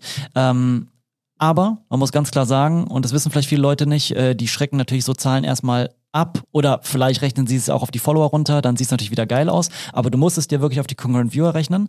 Ähm, Vielleicht sagst du kurz, was das ist, weil ich wusste es ja beispielsweise eben auch nicht. ja, das sind äh, zeitgleich ähm, ähm, schauende Viewer des Streams Im Durchschnitt. Im Durchschnitt. den- Ja, die das wären dann die Average Concurrent. Viewer, ja genau. die Also gucken wie einfach so was der Mittelwert vom Stream, so wie viele Leute waren im Average am Start. Genau, Ja. genau. Und äh, aber Conversion Rates sind halt crazy. Also du hast halt Conversion Rates von drei bis acht Prozent. So und äh, das lohnt sich dann halt wieder. Ne? Mhm. Kannst du sehr sehr starke Zahlen erzielen. Auch wenn es dann halt im Gegensatz zu YouTube, Instagram teurer ist, wahrscheinlich äh, runtergebrochen. Es klingt erstmal Ja, teurer. genau. Ja, es klingt erstmal teurer und ist äh, abschreckend, weil man es auch nicht so schnell versteht auf Anhieb. Mhm. Äh, weil wenn du erstmal auf Twitch gehst und irgendwie mit einem Management redest und sagst, ja, äh, ich hätte gern für 30 CPM, äh, würde ich gern äh, einen Stream buchen, dann sagen die was? so, äh, ne, das, du musst erstmal das Verständnis dafür haben, was, was Ja. passiert da eigentlich. Ne? Aber woran liegt das? Ist das dann einfach, weil es eine andere Art von Placement ist? Ist das, weil das Engagement mit der Community da so viel höher ist? Ist das, keine Ahnung, was kann es noch für Gründe geben? Ja, gute Frage. Ich glaube, ähm, ist auf jeden Fall natürlich die Engagement-Plattform schlechthin. Durch die Interaktion, durch die Live-Interaktion, die du halt hast, eine sehr, sehr treue und loyale Community. Ich meine, ihr müsst euch vorstellen, die zahlen Geld dafür, dass sie äh, Abos Abonnenten sein dürfen, dass sie den Ja. Content konsumieren dürfen. Ähm, und das sagt schon alles. Also, wenn du für etwas bezahlst, äh, dann möchtest du es auch unbedingt konsumieren und dann feierst du auch oder möchtest gern noch mehr unterstützen, vielleicht äh, zusätzlich zu deiner Donation, die du machst, die du vielleicht sogar noch in Stream auch noch machst, nur weil derjenige irgendwas Lustiges sagt. Ja. Also, äh, die Leute spenden ja richtig Geld. Das ist schon, das ist schon echt. Äh, Support ist da Ja. riesengroß. Ich glaube einfach, das ist, was wir am Anfang schon mal kurz skizziert haben, ist einfach so the purest Community, die du wahrscheinlich erreichen, erreichen kannst. Also Auf jeden Fall auch die verrückteste, aber äh, ja, ja, ja, ja. 100 Prozent. krass. Aber das ist ja auch wieder, wenn wir jetzt mal nochmal so vielleicht einen monetären Case durchspielen, keine Ahnung, dann hat irgendwie, keine Ahnung, ein Eli oder ein Monte, weiß ich nicht, lass es mal irgendwie dann so 32 der Average sein, vom Gedankengang her. CPM ist dann irgendwie bei, weiß ich nicht, 500. 500 Euro oder so und das sind ja trotzdem irgendwie 16, 15.000 Euro, 16, ja. 17.000 Euro. Das ist ja mega, mega, also auf jeden Fall nicht irrelevant. Nein, also natürlich für eine kleine äh, oder mittlere Brand, äh, die fangen damit nicht an. Aber wenn du halt irgendwann merkst, okay, ich habe super viele kleine bis mittlere getestet und äh, ey, Papa Platte oder Eli, die passen doch eigentlich perfekt zu meiner Brand. Irgendwann traust du dich das natürlich. Ja. Gerade wenn natürlich, sag ich mal, auch eine Agentur wie uns, dass die den vielleicht schon mal für drei, vier andere Brands gebucht hat und wir wissen, okay, ey, ist es jetzt nicht vertical abhängig, wie der performt, sondern wir sehen dort super Ergebnisse. Du kannst dich trauen. Ja. Ähm, das ist natürlich nochmal ein Unterschied. Sehr, sehr spannend. Vor allem auch irgendwie, was, ich da, was mir da wieder in den Kopf kommt, ist ja irgendwie so, dass die Sachen ja auch einfach mega hart na, verschmelzen. Ne? Also Twitch und YouTube ja auf jeden Fall. Klar, Instagram vielleicht ein bisschen losgelöst. Aber es ist ja einfach so, das siehst du halt irgendwie in dem YouTube-Video von dem, von dem, Stre- von dem Highlight-Videos halt oft, ne? Ja. Dann siehst du halt irgendwie, wie oft siehst du noch irgendwelche Clip-Videos oder sowas. Auf Genau. der anderen Seite hat der dann vielleicht noch andere YouTube-Videos, wo das Placement dann sozusagen über YouTube dann geregelt wurde und nicht über Twitch. So. Die würde ich aber niemals buchen. Ne? Vorsicht, nee. Weil die kriegst du teilweise richtig, richtig billig. Äh, weil das natürlich einfach der Stream ist, bisschen geschnitten, recycelt, auf YouTube gepackt als Clip. Äh, kannst du günstig einkaufen, CPM-seitig, aber liefert auch keine Performance. Also wenn, dann lieber wirklich das Placement mit äh, Genau. ihm selber in, irgendein, in irgendeinem anderen Video. Du Ja. musst dir auf jeden Fall bei einem Creator immer angucken, was für Content rein macht der so auf seinem Kanal, auf YouTube. Äh, sind das jetzt Reaction-Videos, sind das äh, recycelte Streams oder redet er vielleicht generell irgendwie zu Top-Themen und wie klicken die auch? Äh, also immer die Views angucken, äh, welche Themenbereiche funktionieren gut und lieber da reingehen, anstatt irgendwie billig was einzukaufen. Okay, spannend. Hast du noch irgendwelche Fragen zum Online-Thema? Ich würde sagen, nach, fünf, nach 50 Minuten fand ich gut, fand ich gut. Mal eine halbe Stunde einfach nur ein paar, paar Facts droppen. Gut, sehr, sehr gut. Also, Dann lass uns da mal. machen die meisten Agenturen aber ja auch gerne mal so einen kleinen Schritt drumherum. Ah, Ich will nichts sagen, vielleicht mache ich ja nochmal ein Placement mit dem. Aber finde ich äh, mutig und gut, dass man das auch einfach ansprechen darf, weil das interessiert die Leute halt am Ende am meisten. Ja, ich meine, äh, am Ende des Tages sollen die Leute auch Erfahrungen auf den Plattformen machen. Das ist gut für uns, das ist gut für die generelle Education äh, in dem Bereich. Ähm, und von daher, warum das nicht droppen? Äh, das kriegen sie wahrscheinlich auch im, im Austausch mit anderen Leuten irgendwie raus. Also Ja. dafür ist ja der Podcast da. Maximal geil. Für den ersten Teil maximal spannend gewesen. Es kommt einfach noch ein ganzer zweiter. Bevor wir zum, zum Offline-Marketing äh, kommen, würde ich sagen, stellen wir mal eine von beiden Fragen, die wir jedem Gast stellen. Das ist die Frage, mit wem würdest du gerne mal einen Kaffee oder ein Bierchen trinken gehen? Marvin und Moritz von Alpsgeld, safe. aber- Auf jeden Fall. Also ähm, tatsächlich, ich habe mir dazu Gedanken gemacht. Ist jetzt nichts. Äh, wahrscheinlich würde jeder sagen irgendwie, okay, äh, Elon Musk, Steve Jobs äh, und Co. Die ganzen Großen. Ähm, mir fällt tatsächlich niemand ein, muss ich ganz, ganz ehrlich sagen. Ich, Echt? ich habe keine, ich habe keine krassen Idole oder so. Ich hatte ja bei dir mal kurz gesagt, ey, ja, ich, ich bin ein absoluter Tennis, Tennis-Fan, so, äh, vielleicht mal ein Tennisspieler oder irgendwann ein Ründchen zocken oder so. Aber ansonsten, ich bin irgendwie so voll bei mir. Ich habe so meine, meine Themen im Kopf. Ich denke gar nicht groß drüber nach. So, an wen kann ich mich jetzt, äh, wer ist mein Idol? Und meine Antwort darauf wäre, mit allen Leuten, mit denen ich gerne einen Kaffee oder ein Bierchen trinken würde, das mache ich schon. Auch niemanden so, also keine Ahnung, man, also man hat das ja auch schon irgendwie mit so einem Kopf, so keine Ahnung, es gibt ja schon irgendwie so ein paar Koryphäen irgendwie in irgendwelchen Agenturbereichen oder sonst irgendwas, man sagt so, ey, den bewundere ich mega, also irgendwie so, du wirst ja auch wen haben, wo, wo, du, wo du denkst, ey, der macht richtig geile Arbeit, aber es ist jetzt nicht so von wegen so, dass du sagen würdest, diesen, die Frage bezieht sich ja auch immer so ein bisschen auf Super, Superman-Status vom Gedankengang her, also so, Ja, ich würde es ein bisschen kleiner halten tatsächlich. Ähm, also was ich super inspirierend finde, ist äh, die Story von Marwave. Äh, wie sie äh, das Marketing aufgebaut haben für sich, äh, die Präsenz, die sie geschaffen haben, äh, inspiriert mich schon. Ähm, Finde ich, finde ich mega geil, was sie aufgebaut haben. Ich kenne natürlich nicht äh, die Substanz dahinter und, und so weiter, ist auch egal. Aber allein so diese Online-Präsenz ähm, finde ich stark. Sehr cool. Also Ja- Jason? vielleicht Jason. Jason. Shoutout an Jason. Ja, sehr cool. Äh, dann lass uns doch äh, übergehen da zum, zum Them nächsten Thema und das ist das Thema äh, Offline-Marketing. Jetzt haben wir schon die ganze Zeit über Instagram, Twitch, YouTube ein bisschen gesprochen, aber ihr macht ja auch noch so, ich sag mal, altbacken Sachen, wenn man das frech behaupten will. während so, während so der erste Teil so einfach so Influencer-Game auf absoluten Steroiden ist, ist das jetzt irgendwie eher so, ja, wie erreiche ich meinen Vater Granny oder mein- Style. Also, ich brauche meine Mutter oder meine Ja, Oma. wobei, ne, witziger Punkt, wo wir auch letztens drüber diskutiert haben, da zählen ja auch Podcasts für euch mit rein, vom Ding her. Ja. Was ja auch im ersten Moment, wo man sagen kann, okay, ist ja eigentlich auch irgendwie schon ein Online-Medium, also worüber wir jetzt ein bisschen sprechen wollen, ist zum einen Paketbeileger, ähm, Mailings, aber auch Podcasts, vom Ding her, die ihr quasi mit betreut.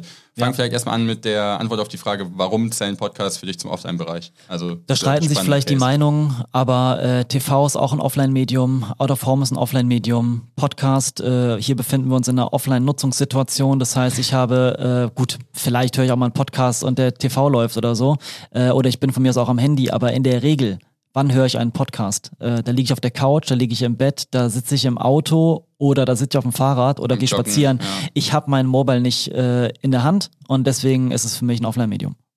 Finde ich auf jeden Fall schon mal eine spannende Einordnung zum Start, weil ich glaube, da hat man sich nie so wirklich viel drüber Gedanken gemacht. Man, man hat es halt irgendwie auf Spotify, auf Apple dann irgendwie am Start, aber sonst äh, ja nicht so wirklich den Bezugspunkt dazu. Okay, Ja. aber das heißt, wenn wir das ein bisschen analog zum ersten Teil machen, äh, was, was, was zeichnet die einzelnen Bereiche so aus und vielleicht, was sind die einzelnen Bereiche erstmal? Also Podcast, denke ich mal, kann sich jeder vorstellen, das ist die Werbung halt irgendwie in dem Podcast, wahrscheinlich extrem intensivierte Leute hören so krass zu, sind wahrscheinlich maximal dabei. Paketbeileger würde ich jetzt irgendwie denken, okay, guckt man sich vielleicht mal an, äh, kann natürlich auch gut funktionieren, aber jetzt zum Beispiel sowas wie, sowas wie Mailings, ey, würde ich hier in den Müll schmeißen, so vom Gedankengang her. Also so wieder extrem, drei extrem spannende, drei extrem spannende Bereiche. Deswegen, äh, Ich denke, das wird wahrscheinlich auch wieder ausufern, das Thema, weil man kann natürlich in allen Bereichen so viel erzählen, ne? Also äh, Sachen, auf die man achten muss. Ähm, beim Podcast zum Beispiel äh, gibt es unterschiedliche Platzierungsmöglichkeiten. Also du kannst natürlich äh, Audio-Ads machen, das heißt äh, vorproduzierte Ads, die du dann programmatisch ausspielen kannst über verschiedene Verticals und Themenbereiche. Ähm, kann sicherlich für viele äh, Brands funktionieren irgendwie, weil es halt einfach die digitale Art und Weise Radio zu machen. Ähm, aus unserer Erfahrung heraus funktioniert das aber nicht, weil wir sind natürlich sehr, sehr Native Advertising fokussiert. Das heißt, äh, ja, authentische Einbindung und Co. Ähm, von Brand, Brand Ambassador und so sind halt Ja. äh, da stehen im Vordergrund und äh, deswegen bei Podcasts ganz klar Fokus auf Host Reads. Das heißt, wenn ihr zwei jetzt als Host dieses Podcasts äh, eine Ad machen würdet für irgendein äh, SaaS-Tool, ähm, dann wäre das die authentischste Art und Weise, wie ihr hier, ähm, äh, wie die Brand sich hier platzieren könnte. Wenn die jetzt einfach eine Ad bei euch reinballern würde, die sie vorprogrammiert äh, vor ähm, äh, aufgenommen haben, ähm, ja, dann wird die wahrscheinlich nicht so gut performen. Aber wenn ihr vielleicht das Tool selber in Nutzung habt, wenn ihr selber Fans seid, so dann funktioniert es halt. Und dann selber nochmal sagen, ey, wir nutzen das seit 2017, funktioniert super und Genau. so weiter. Ja. Und im Prinzip funktioniert es genauso wie Influencer-Marketing. Also du willst natürlich, dass die, äh, dass die Hosts hinter deinem Produkt stehen. Du willst irgendwie äh, ein, äh, ein Match in der Zielgruppe haben, wobei wir auch hier sehen bei Podcasts äh, generell, das zählt übrigens für jeden Kanal, äh, da, wo du glaubst, dass du deine Zielgruppe erreichst, in den Verticals, wenn du eine Family-Zielgruppe hast und dann machst du irgendwie eine, ähm, gehst du in Family-Podcasts rein. Das sind nicht die, die die äh, Strong Performance liefern, sondern andere Zielgruppen, andere Verticals, die liefern. Zum Beispiel dann für eine Family-Zielgruppe zum Beispiel völlig äh, out of the box, äh, keine Ahnung, auf einmal äh, Football. Äh, Football, Männer-Zielgruppe so. Ähm, da auch wieder, ähm, ähm, da auch wieder ähm, der Appell, mutig sein. Mutig sein, auch mal neue Sachen zu testen. Nicht nur plattformseitig, sondern auch äh, community-seitig. Ja. lass uns gerne einfach direkt beim Thema Podcast dann einfach direkt reingehen. Das ist, glaube ich, sehr, sehr spannend. Ähm, und dann die anderen dann sozusagen peu à peu danach wieder machen. Jetzt der Podcast irgendwie, erste Frage, die mir jetzt irgendwie in den Kopf kommt, die so vielleicht ein bisschen out of the box oder ein bisschen zusammenhangslos, aber es gibt ja extrem viele Podcasts. Ich glaube, ich habe irgendwie gestern noch gesehen, alleine in Deutschland habe ich auf so einer Anzeige bei der Bahn gelesen, in Köln, da stehen da mal so lustige Funfacts draus, die man, die man nicht kennt. Und da stand, dass, äh, also in Deutschland werden wöchentlich 60.000 Podcasts sozusagen released. Ich kann es dir ganz genau sagen. Ich beschäftige mich, äh, beschäftige mich nämlich gerade damit und äh, habe auch ein kleines äh, Side-Business noch, was ich anstrebe. Ähm, tatsächlich. Okay. Äh, für Brands. Und ähm, es gibt in Deutschland 91.000 Podcasts. Ja. Ähm, davon sind 1500 vermarktet und 89.000 so gesehen frei. Ähm, jetzt kommt die Frage von jeder Brand, okay, wie viele davon sind Leichen und wie viele nicht? Ja, das Das kann ich dir Frage noch nicht fragen. sagen, leider. Mhm. Äh, das evaluieren wir gerade. Ähm, aber wir wollen die Zahl haben der Podcasts, die, sag ich mal, zumindestens im Oktober oder in den letzten zwei Wochen erschienen sind. Mhm. Und ich also glaube, dass- aktiv produzieren so. Genau. Ja, ja. Und ich glaube, dass diese Zahl extrem hoch ist. Und Mhm. ähm, Aber da stellt sich mir jetzt wieder die Frage, also es wird jetzt, also die buchst du als Brand nicht. Nee, äh, nee, nee, es ist jetzt aber so, dass, also sagen wir vielleicht 5% oder lass es weniger wahrscheinlich sein als 5% der Podcasts haben vielleicht mehr als 5000 Listeners im Monat vom Gedankengang her. Also so, das ist ja dann irgendwie auch sehr beschränkt. Also es ist ja so gesehen, wenn man es umdreht als, als aus Influencer-Sicht und ich sehe den Podcast jetzt sozusagen als mein Influencer an und ich habe vielleicht 60.000, die vielleicht namhaft irgendwie produzieren. Davon sind dann vielleicht 5%, die wahrscheinlich weniger, lass es weniger als 5% sein, die vielleicht mehr als äh, 5.000 bis 10.000 Listeners im Monat haben, da ist ja sozusagen die Auswahl auch viel kleiner. Also ich kann ja, also so, also ich liebe das, was wir machen, aber das ist jetzt hier auch kein OMR, leider noch nicht vom Gedankengang her. Das heißt, ich könnte mir jetzt tendenziell nicht vorstellen, dass wir für irgendwas tendenziell irgendwie ein relevanter Case sein könnten, für ein SaaS-Tool oder sonst irgendwas, weil einfach, keine Ahnung, ähm, Na, wie, wie hat der Doppelgänger-Podcast? Keine Ahnung, ich weiß es auch nicht. weiß ich nicht. Ich hätte mir gesagt, OMR mindestens 50, 60. Aber ich glaube, die haben so 5.000 bis 10.000. Also ich weiß nicht, äh, sorry Jungs, äh, keine Ahnung. äh, ist das Schätzung? Ich glaube, irgendwo habe ich es auch mal gesehen. Ähm, aber ja, das ist natürlich für einen B2B-Podcast schon viel. Also wenn die jetzt 5.000 bis 10.000 hättest, wäre das schon eine, äh, eine starke Reichweite. OMR-Podcast hat, glaube ich, ich hätte gesagt, 50 bis 60, ja, ich, 40, sowas war's. 50. Ja, äh, will jetzt auch nichts Falsches sagen, also äh, Schätzung an der Stelle. Ähm, ja, aber aus Performance-Sicht, und das interessiert uns ja hier alle, äh, die ganz Kleinen sind nicht die, die performen. Mhm. Brands fokussieren sich eher auf die Großen. weil Podcast ähm, auch ähm, einen sehr, sehr starken Impact auf den Overall Marketing Mix hast, hat. Das heißt, wir haben hier äh, einen Halo-Effekt auf die anderen Kanäle. Attribution hier sehr, sehr schwer tatsächlich, weil Ich mir jetzt auch gedacht. Also Du so- hast keine Links, die du klickst. Du bist halt, wie Mhm. gesagt, offline. Äh, das heißt, Vouchercode-Nennung idealerweise mehrfach äh, super wichtig. Und dann musst du halt den Vouchercode, äh, keine Ahnung, dir merken, eingeben. Deswegen verlierst du, glaube ich, viele Leute auf dieser Customer Journey und musst halt gucken, wie du, was du später dem Kanal Podcast und auch TV natürlich zuordnest, Mhm. weil wie willst du dein TV tracken? Gibt es natürlich Pixel und Co., aber ähm, wirklich aussagekräftig nennst ja kein Voucher.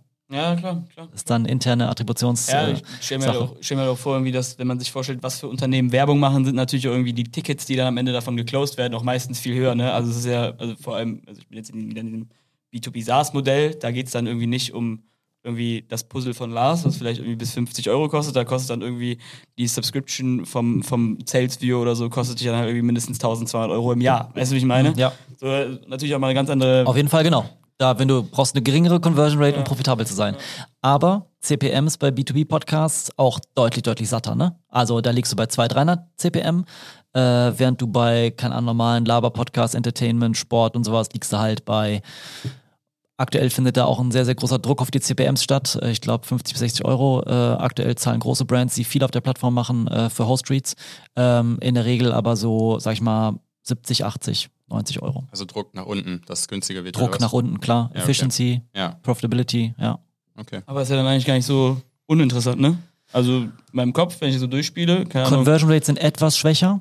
Kannst Ja. du mit, kannst du ungefähr mit, mit Insta vergleichen, 0,1 Prozent eher geringer. Ähm, und dann hast du aber höhere CPMs. Also ja, muss man sich schon leisten können, muss man fairerweise sagen. Aus Performance-Sicht kein knallhartes Performance-Tool, Mhm. Aber wie gesagt, Impact auf Overall Marketing Mix nicht zu unterschätzen. Ja. Mhm. Okay, äh, dann würde ich sagen, lass uns mal zum nächsten Schritt gehen, Thema Mailings, äh, beziehungsweise Paketbeileger. Ich weiß nicht, unterteilst du das bei, bei euch nochmal intern krass? Nee, wir- also wir können natürlich- Ausgedruckte Sachen beides sind vom Ding her. Nein, wir können ein bisschen im Detail darauf eingehen. Das ist das, wo wir herkommen. Das Ja. haben wir gelernt. Nach der Uni haben wir bei einer englischen Agentur angefangen. Die waren ähm, Marktführer im Bereich Inserts, also ähm, Beilagen. Und da haben wir den ganzen Scheiß gelernt. Äh, und wir haben, sag ich mal, die Senioren lieben gelernt. So, wir haben am Anfang mit sehr, sehr vielen Brands gearbeitet, klassischer Versandhandel ähm, und so, die halt dann in der Bunte drin waren oder in, mein, in guter Rat und mein schöner Die hört Garten. zu. Richtig, ganz genau, so Ja. die, äh, das Zeug. Und ähm, Conversion Rates im Versandhandel, wo die Leute noch über, über eine äh, Postkarte, über eine ähm, Rücksendekarte oder so aus dem Katalog oder sowas konvertieren, sind brutal, wirklich. Also ja, irre. Ähm, so, das läuft einfach. Oder wo die Leute dann übers Telefon aus dem Katalog oder von der Beilage bestellen. Die sind auch so. Anrufmäßig, die sind auch so aufgebaut, Ja. die, die Beilagen. Das heißt, es hat heute mit der Giftcard, die du im About You Puzzle äh, findest, nichts mehr zu tun. Ähm, aber deswegen dieser 50-Plus-Bereich in diesem Mailing, äh, in dem, in dem äh, Beilagenbereich hat seine Daseinsberechtigung, also dass man das denkt, dieses Klischee. Aber Performance halt mega stark für die. Klar, da erreichen die ihre Leute. Ähm, Infrastrukturell auch voll interessant, was dann so ein Unternehmen mitmachen muss. Ne? Also erzähl mir jetzt irgendeiner D2C-Brand oder so, jo, ruf an und bestell, weißt du, ich meine? So, also Ja. schwierig, ein Match zu finden. Ähm, da kommen wir her, aber ähm, äh, wir haben dann sehr schnell für Unternehmen auch gearbeitet, die halt in diesem ganzen Paketbeilagen-Business ähm, ähm, sehr, sehr weit vorne waren und haben dann eben den ganzen E-Com kennengelernt äh, in Form von Giftcards und die ganzen äh, Paketbeilagen, die du dann bei About You, Flaconi, Douglas, HelloFresh und sowas einbuchen kannst.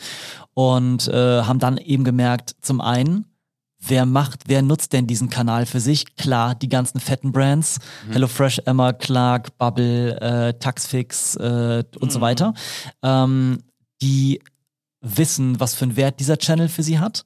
Äh, Conversion Rates auch hier können richtig stark sein, können raufgehen bis 0,5 Prozent, bis 1 Prozent teilweise bei CPMs ähm, zwischen 50 und 80, 90 Euro. Ja, CP 50 bis 80 Euro? ja, du kannst Mit- äh, Paketbeilagen schon mit für 15. Druck? Nein, ohne Druck. Okay, Stimmt. okay. Das kommt noch als Okay. Komponente dazu. Das, wäre das wär jetzt ja geisteskrank gewesen. Ich hätte direkt, ich hätte direkt morgen bei dir angerufen. Zwei, drei Leute von uns rüber geschoben. Nur die Verteilung tatsächlich, Ja. äh, 50, 60 Euro. Ähm, für uns im EK, sag ich für, mal. Für, für die 1000 Beilagen 60 Euro so ungefähr. Genau. Okay. Also, Dann größere Brands wie jetzt zum Beispiel HelloFresh Flaconi, die ich angesprochen habe. Gibt's noch viele andere, aber es sind jetzt so die, die mit denen jeder relaten kann. Ähm, dann auch 80, 90 100 Euro. Ähm, aber du ist hast ja, halt das ist ja Druckkosten. trotzdem noch nichts. Also wenn die CR dann irgendwie fast bei 1 liegt oder so und dann kostet mich der CPM Gut, irgendwie. das sind natürlich, das ist bis, ja, das ist achievable, Mhm. das ist aber nicht average. Average würde ich sagen sind 0,15, 0,2 Prozent, äh, bei guten Partnern 0,3 Prozent. Ähm, das ist schon realisierbar. Krass. Aber, trotzdem strong, also Ja, aber ja, trotzdem günstiger, als ja, aber vorher gesagt also haben. sind ja andere Kanäle, die wir heute bespielt haben, deutlich ineffektiver vom Gedankengang her, ne? Und meine man- Rede, ja. Also so Du hast, sehr, ne- sehr, du hast sehr, die sehr Druckkosten dabei. Ja. Darfst du nicht unterschätzen, je nach, je nach Format, was du machst. Äh, die Giftcard, die man so häufig sieht, äh, die kannst du einkaufen, so, keine Ahnung, um die 30, 35 CPM. Das heißt, jetzt mal angenommen, du hast, äh, kaufst eine Verteilung ein für 70 Euro und kaufst die Giftcard ein für 30, mal einfach gesagt, gut verhandelt, bei 100 sehr- CPM. Ja, Schmeckt. ja, schmeckt auf jeden Fall. also- Wenn du dann gute Leute, also gute Versender dabei hast, die, ähm, die im oberen Segment performen, ja, kannst du gut Aber aufbauen. würdest du jetzt ja wahrscheinlich auch nicht irgendwie jeder Brand empfehlen, da reinzugehen, ne? Was vielleicht so, also eine Würde ich Magic. jeder Brand empfehlen, ähm, auf Barter-Basis zu starten, die mindestens äh, 10.000 Pakete im Monat versendet, weil äh, bei einem Barter-Deal, wenn eine Agentur das managt, kannst du auch als Brand selber managen, ähm, dann hast du halt nur die Warehouse-Kosten fürs Beilegen. Die liegen so, keine Ahnung, gut verhandelt bei 40, 50 CPM auch fürs, fürs selber streuen im Warehouse, also pro Pick. Ne? Äh, wenn du es mit einer Agentur machst, hast die Warehouse-Kosten trotzdem. Die haben aber natürlich ein anderes Netzwerk, um dir Partner für Tauschgeschäfte und sowas zu liefern. Hast nochmal 10 Euro äh, CPM äh, Fee für das Bartering. Ja. Krass. Aber, ist ist ja, dann meistens profitabler, als, ähm, als wenn du einkaufst erstmal. aber wie kommt da dieser Match zu, zustande? Weil am Ende ist es ja irgendwie so Brand hilft Brand, so vom Gedankengang her, wenn wir jetzt irgendwie die Paketbeilagen uns angucken. Also, okay, die hört zu, ist jetzt vielleicht dann eher irgendwie so der Dienstleister irgendwie so dafür, aber wie findet man da irgendwie erstmal so ein Match? Also, also das ist ja irgendwie, also, keine Ahnung, also es macht ja Also als. E-Com-Brand fokussierst du dich eigentlich in erster Linie auf die Paketbeilagen. Ja, genau. Ähm. Aber das heißt ja sozusagen, dann liegt ja sozusagen beim Paket von HelloFresh ein Paketbeileger von äh, Magic Holz beispielsweise drin. Genau, zum Ja, Beispiel. Und umgekehrt, ja. Genau. Ja, Aber ob wie kommt das dieser jetzt, Match zustande? Ob das, jetzt das Perfect Match ist, äh, das werden wir herausfinden. genau, aber es geht sozusagen erstmal um die Findung. von Ja, aber zum Beispiel, klar, du hast äh, Food und du hast eine sehr ähm, starke Family-Zielgruppe ähm, mit hoher Kaufkraft, äh, First Mover ähm, und du hast dann vielleicht, ähm, keine Ahnung, äh, eine Hundetiernahrungsbrand wie Tails oder ähm, wie ähm, Douglas mit Kosmetik. Ja, das ist ein Match. Warum sollte die HelloFresh-Zielgruppe nicht äh, Parfüm äh, kaufen? Also, weißt du, was ich meine? Ähm, so, so finden halt dann diese Matches statt, ne? Aber das ist, weil ihr die Kontakte zu denen habt und dann die Barter die jetzt quasi organisiert. Genau, also wie gesagt, Unternehmen können das selber machen, wenn sie das Ja. Netzwerk dafür haben, können sich das aufbauen. Äh, wir haben aber natürlich das ganze Netzwerk und können dann halt die Leute miteinander connecten und uns um den Druck kümmern, was für viele auch ein leidiges Thema ist. Ganzes Thema Zustellung, Logistik, äh, Creative Gestaltung und so weiter. Also gerade wenn du dich damit nicht auskennst, äh, bist du happy, wenn eigentlich jemand Full Service das macht. Ja. Äh, ist auch meistens so. Ähm, es sei denn, eine Brand ist halt schon sehr, sehr erfahren in dem Bereich. Ja, okay. Sind noch weitere Fragen, Moritz? Gerade dazu nicht. Ich finde das auf jeden Fall ein, einen sehr spannenden Case. Das würdest du sagen, ab wann sollte man dann damit anfangen? Achso, du hast eh gerade schon die 10.000 gesagt, ne? Vom Also man sollte mindestens, äh, weil es sonst brachliegendes Potenzial aus meiner Sicht, wenn du die eigenen Pakete nicht nutzt, ich sag mal, dann macht es für uns Sinn, ja, Ja. mit 10.000 Paketen. Darunter ist es halt sehr, sehr mühsam und du kannst halt auch ähm, zwei bis drei Beileger in dein Paket legen. Das heißt, äh, du kannst äh, für 30.000, also dreimal 10.000 Beilagen, die du in deinen Paketen streust, kriegst du 30.000 Reach in Return bei vielleicht drei anderen Partnern. ja. Ähm, das sollte man auf jeden Fall machen, weil äh, ja, du tauschst ja nur. So, von daher, so kannst du e- erste Erfahrungen in dem Kanal sammeln, kannst verstehen, was erziele ich als Brand für Conversion Rates ähm, und kannst dann natürlich die Hochrechnung machen, was ist, wenn ich einkaufe für 60, 70 CPM plus mein Druckpreis ist dann profitabel für mich und skalierbar. Äh, aber dieses Barter-Ding, also ist ein No-Brainer, entweder mit Agenturen wie uns oder ähm, selber machen. Okay, wie viele Agenturen gibt es davon so in Deutschland vom Ding her? Weil ihr seid jetzt die ersten, wo ich das weiß Ding her, gibt bestimmt noch ein paar mehr, aber Ja, es gibt lassen die sich eine Hand abzählen? Oder Ja. ist es auch wie Facebook-Agenturen Tausende? Nein, es gibt so äh, zwei, drei relevante, große, würde ich sagen. Ja. Ähm, wir haben aber alle dasselbe Netzwerk. Okay. Ähm, der eine hat äh, da vielleicht ein paar Versender-Exklusivitäten, der andere hat da ein paar Versender-Exklusivitäten. Wir arbeiten auch miteinander. Ähm, ich glaube, das ist äh, Geschmackssache am Ende. Okay. Stark.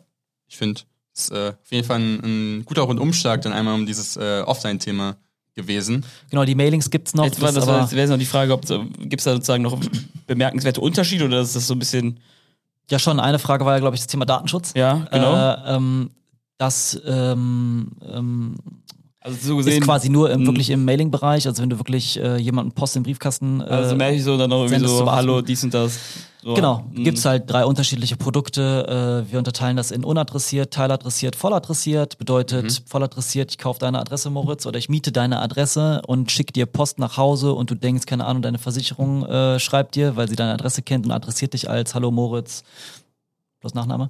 ähm, und äh, das andere ist teiladressiert, das geht dann halt an die Bewohner des Hauses äh, und dann hast du dann deine Adresse und deine Postleitzahl. Das ist wieder so, wieder so ein schwieriges Geschäft, ne? musst du auch mieten und unadressiert ist halt einfach nur ähm, Hallo liebe Kochbox-Freunde oder Hallo liebe Versicherungsfreunde. äh, kannst halt dann sowas nutzen, irgendwie eine Ansprache, aber ist dann die Adresse halt nicht auf dem, also nicht auf dem Mailing enthalten. Ja, okay, aber datenschutztechnisch, also keine Ahnung, ich, also Muss auf jedem Mailing, ich äh, persönlich, mir wäre das egal. Also ich, meine Daten sind mir wirklich völlig Wurst. ja, also, du wirst dich wundern, wie vielen Leuten das nicht Ja, egal genau, ist. genau, genau, genau. Aber ich kenne halt irgendwie so, so ein paar Vorstädte oder so, so deutsches Land, so weißt du, ich meine, kann ich mir schon vorstellen, dass der ein oder andere sich ja wahrscheinlich tierisch über, auf, über aufregt, wenn er so vielleicht noch mit Vornamen persönlich angeschrieben wird. Weißt du, ich meine? Auf jedes Mailing, wo äh, der Teil oder die komplette Adresse drauf ist, äh, muss der Vermerk drauf, wo die Adressen gemietet wurden und wo derjenige sich hinwenden kann, wenn er keine Post mehr von den Werbetreibenden empfangen möchte.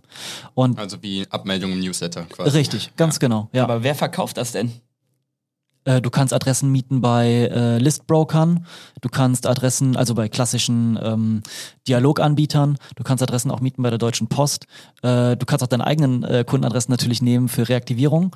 Ähm, ja, Adressen zu kriegen ist jetzt, glaube ich, nicht das, das, äh, das größte Problem. Das ist ein großes Geschäft für Mailings, euch, ja? für uns ist es Offline-Marketing generell, Ja. ist, äh, ist für uns ein sehr großes Geschäft, also macht einen großen Anteil äh, aus an unserem Umsatz. Ähm, ich würde sagen 60 Prozent. Echt? Ja, auf jeden Fall. Und ich, ich glaube auch ganz, ganz fest daran, dass äh, dieser Offline-Umsatz weiter steigen wird. Äh, klar, Influencer-Marketing ist nice und liefert gute Performance, aber wir haben gerade ein bisschen über die KPIs von Offline-Marketing Mhm. gesprochen und äh, allein der Fakt, dass die Ja. ganzen Großen diesen Kanal nutzen, ist ein Ja. Indiz dafür, dass er halt funktioniert. Ja, vor allem, ich glaube einfach, äh, dieses Influencer-Game oder dieses Digitale, das ist, glaube ich, auch einfach, also sagen wir, diesen Weg zu gehen, ist jetzt kein Trend, aber ist jetzt irgendwie jetzt noch nicht so. Erstmal der einfachste Weg. Ja, genau. Aber ist auch jetzt einfach im Vergleich zum normalen Advertising erst später dazugekommen vom Gedankengang her. Und irgendwie hast du ja eben auch schon gesagt, dass ich so die CPMs dann auch irgendwie langfristig immer so ein bisschen runterschrauben vom Gedankengang her. Und das wird dann ja wahrscheinlich, denke ich mal, bei den, bei den digitalen Kanälen auch irgendwie konsequent irgendwie vonstatten gehen. Also so, wenn, wenn der Druck halt irgendwie immer höher wird und, und äh, das Angebot sich halt irgendwie auch fast kaum verändert, dann, dann wird es gleich bleiben oder halt irgendwie, denke ich mal, ein bisschen nach unten gehen, weil die Leute wahrscheinlich auch irgendwie ein bisschen abstumpfen, irgendwie Conversion Rates werden irgendwie ein bisschen nach unten gehen, weil wenn ich jetzt irgendwie als Konsument nur noch Werbung irgendwo sehe und nur noch Platzierung, dann denke ich mir halt auch so, glaube ich, geht auch irgendwie der Kaufkraft nach unten und dann denke ich mir halt, also diese Offline-Kanäle machen dann halt schon eben mehr Sinn. Du musst dir vorstellen, jede coole E-Com-Brand, die gegründet wird, denkt sich erstmal, ich bin doch mega sexy und fancy und natürlich mache ich Influencer-Marketing oder UGC, den ganzen geilen Scheiß, ist doch klar. Ist halt viel mehr Da Hype sitzt doch meine Zielgruppe. Ja. Offline findet jeder erstmal ungeil. Papier. Ist echt unsexy, ne? Kein Bock. Äh. Das funkt, da, da sitzt doch meine Zielgruppe und ich bin doch, ich bin doch äh, Onliner. So, aber was die ganz oft vergessen, viele Leute denken auch einfach nur, dass sie da ihre Zielgruppe finden, weil sie eine coole E-Com-Brand haben, aber da ist sie vielleicht nicht. Und vielleicht erzielen sie nicht gute Ergebnisse mit Influencer-Marketing. Äh, wie Lars, der sagt, ey, ich will jetzt gerne Instagram, äh, Influencer-Marketing auf Instagram machen und es ist das, was überhaupt gar nicht funktioniert. Es funktioniert die ganze nerdige Scheiße. Es funktioniert äh, Offline-Marketing, äh, wo wir jetzt auch erste Ergebnisse ähm, haben, auch für so einen Barter-Deal mit Störtebecker zum Beispiel. Ähm, seine Zielgruppe ist eigentlich 50 plus. Ja. Ja. So. Mach einfach die Augen auf und weiß wirklich, was deine Zielgruppe ist und dann überleg dir erstmal, welcher Kanal sinnvoll ist, anstatt zu sagen, okay, ich habe jetzt hier einen fancy Online-Shop und natürlich ist meine Zielgruppe auf Insta. So. Spannend auf jeden Fall. Ich glaube, das ist eine gute Überleitung so ein bisschen dahin, wie ihr solche Strategien entwickelt, weil das hast du jetzt gerade irgendwie schon so ein bisschen angeteasert. Irgendwie ist es, war jetzt ein bisschen Wut dabei. Nein, Spaß. Aber so, so, so also man merkt auf jeden Fall Frust. so, so macht's anders. nee, aber so, also es, ist, es sind irgendwie viele, also jetzt nicht andere Punkte, aber andere digital Strategien werden vielleicht ein bisschen anders entwickelt vom Gedankengang her. Weißt du, ich meine, also irgendwie, wie geht ihr dann bei der Erstellung mit einem neuen Kunden bei so einer Strategie vor? Das ist, glaube ich, irgendwie ganz cool. Was muss ich vielleicht irgendwie mitbringen als Kunde? Wie viel Geld muss ich irgendwie erstmal bereit sein, irgendwie zu, zu verbrennen? Gehe ich jetzt irgendwie in sechs Kanäle rein oder nur in fünf? Oder mache ich nur zwei oder nur ein? Wir fangen sukzessive an und wir äh, überlegen natürlich basierend auf der Datengrundlage. Das heißt für uns immer wichtig, äh, historisch auch zu sehen, was macht der Kunde, in welchen Kanälen, was erzielt er da für Ergebnisse. Auch wenn es jetzt kein Influencer-Marketing ist, aber jedes Learning auch aus einem äh, aus einem Test mit euch oder mit einer Paid Social Agentur ist für uns natürlich wichtig, äh, um zu verstehen, was ist die Zielgruppe. Und äh, dann gucken wir erstmal, hey, was für ein Produkt verkaufen wir hier, wie muss dieses Produkt dargestellt werden und was für ein Kanal eignet sich dafür am besten. Ist eine Story das Richtige oder brauche ich irgendwie eine geile Content Creation oder will ich eine Murmelbahn im Livestream aufbauen? Ähm, ja, so das sind die Gedanken. Äh, also sehr, sehr datenbasiert, dass wir erstmal schauen, was macht eigentlich Sinn. Dann starten wir meistens mit dem, sag ich mal, logischsten Kanal. Dann gucken wir, was wir äh, in dem Kanal für Learnings generieren. Und wenn wir aber zum Beispiel merken auf YouTube, ey, äh, eigentlich das Vertical, was funktioniert, sind eigentlich nur Männer. Mhm. Äh, und äh, vielleicht äh, Nerd, Gaming Stuff und Sport, äh, ja, ey, dann ist der nächste logische Schritt zum Beispiel Twitch. Wenn wir merken, ey, die ganzen Mummies und Lifestyler funktionieren gut, dann ist der nächste logische Schritt Insta äh, wenn wir merken, okay, scheiße, ähm, beides funktioniert nicht und wir haben vielleicht eine ältere äh, Zielgruppe, die wir erreichen über DIY-Sachen und sowas, ja, dann denken wir über Offline nach. Also wir gucken uns, hangeln uns äh, mit dem Verständnis für die Daten Stück für Stück halt dahin, wo wir tiefer eintauchen können in bestimmte Zielgruppen und Verticals. Was, wo, wo startet offline vom budgetmäßig her? Also du hast ja gerade schon die 10.000 Bestellungen quasi gesagt, aber ist das dann teurer, günstiger? Ich würde fast sagen, für, für Offline brauchst du ein bisschen mehr als 10.000, fast, mhm. weil du halt den Druck hast. Mhm. Äh, das heißt, wenn du jetzt mal sagst, okay, du hast overall ein CPM von 100, äh, inklusive Druck von mir aus, äh, dann kriegst du 100.000 Reichweite und je mhm. nachdem, was für Versender du buchen willst, die haben halt Mindestauflagen. Das heißt, wenn du jetzt sagst, oh, ich bin äh, Douglas, ich möchte gerne bei HelloFresh rein, ist ja ein No-Brainer. HelloFresh sagt aber, äh, ich verschicke 200.000 Pakete die Woche mhm. und bitte äh, mal nicht unter 100.000, müsstest du quasi diesen Versender schon für 10.000 theoretisch komplett äh, mhm. äh, buchen. So, willst du natürlich nicht, weil du willst ein Risiko am Test haben. Ja, äh, ja, und da musst du gucken, sagen mir die Versender, die ich mit einem Split von 5 mal 20k Auflage buchen kann, sagen mir die zu? Oder will ich lieber das Budget erhöhen und halt ja. die testen mit Mindestauflagen, die ich halt testen will? Aber ja, ich würde fast sagen 15.000. Deswegen so von der Grundstrategie hast du auch eben angefangen, erst die anderen, ich sag mal, Online-Kanäle zu testen und dann da mit den Learnings, wenn du dann merkst, okay, es funktioniert in die Offline. Offline ist schon auch, schon auch äh, teurer mhm. vom Initialinvest her. Mhm. Ähm, weil der Druckpreis sich natürlich auch nach der Auflage richtet. Mhm. Wenn ich 20.000 produziere, äh, zahle ich nicht mehr 30 Euro für die Giftcard, sondern zahle ich vielleicht 50 Euro CPM. Ne? Äh, so ist das irgendwann ein Rechen, Rechenspiel. Und da musst du halt gucken mit den Conversion Rates und Co., wo du landest, wie der Forecast aussieht. Ja, es ist halt spannend, dass auch bei, solch, bei solchen, äh, sag mal, hoch maximierten Marketingdisziplinen irgendwie der Tenor trotzdem ist, testen, langsam anfangen und dann, dann gib ihm. Sehr, sehr spannend. Musst du. ja. ja. Bei den Mailings natürlich, wie du dir vorstellen kannst, äh, drei unterschiedliche Pricings, ne? Ja, das stimmt natürlich. Aber, ja, okay, guter Punkt. Dann 100, 200, 300 TKP, circa. circa. Wie viel? 100, 200, 300 TKP, unadressiert, teiladressiert, voll Also wenn ich voll adressiert 1000 Ungefähr. Stück kaufen möchte, wie viel kostet mich das? Wenn du wie viel kaufen willst? Ich 1000. Wenn man die 1000 einfach Wenn du 1000 kaufen willst, äh, unadressiert, dann 1000 Euro, oder? Warte, das sind, ich bezahle für eine voll adressierte Rechnung drei Euro pro Stück. Drei Cent pro Stück. Drei Cent pro Stück, okay, also bezahle ich für die 1000 Stück dann 30 Euro. Nee, wir haben hier gerade. Das, das cutten wir mal raus. ja, äh, da machen wir ein privates Short. Das äh, lassen wir mal lieber. Hä, nee, aber warte mal. Aber wenn es drei Cent Lars. pro Stück, wenn es drei Cent pro Stück ist. Es sind nicht drei Cent, es sind, äh, es sind drei Euro. 3 Euro pro voll adressierte Adresse. Nur für die Verteilung. Das heißt, ich bezahle für Druck ein, on top. Ich bezahle für 1000 Adressen, wo ich wissen will, dass die Frau Monika Euro. heißt. 3000 Euro. Genau. Plus Druck. Was ist das denn? Das ist ja völlig verrückt. Also ich denke mir gerade so, also wer verkauft das denn? Also kann ich jetzt theoretisch mich selbstständig machen? Ich laufe hier zwei, zwei Jahre durch Köln habe jede Adresse und dann verkaufe ich dir für verkaufe ich dir alles Wenn du es so sehen willst, ja, kannst natürlich alternativer Zusteller werden. Mhm. ähm, das geht auf jeden Fall, gibt's auch, haben aber nicht die Qualität wie die Deutsche Post, auch nicht die Abdeckung wie die Deutsche Post. Ähm, aber es gibt Kunden, für die rechnet sich das. Das ja Weil um Wahnsinn. Conversion Rates mal zu droppen, also für ein unadressiertes Mailing hast du so 0,25% äh, Average Conversion Rate. Ähm, ne?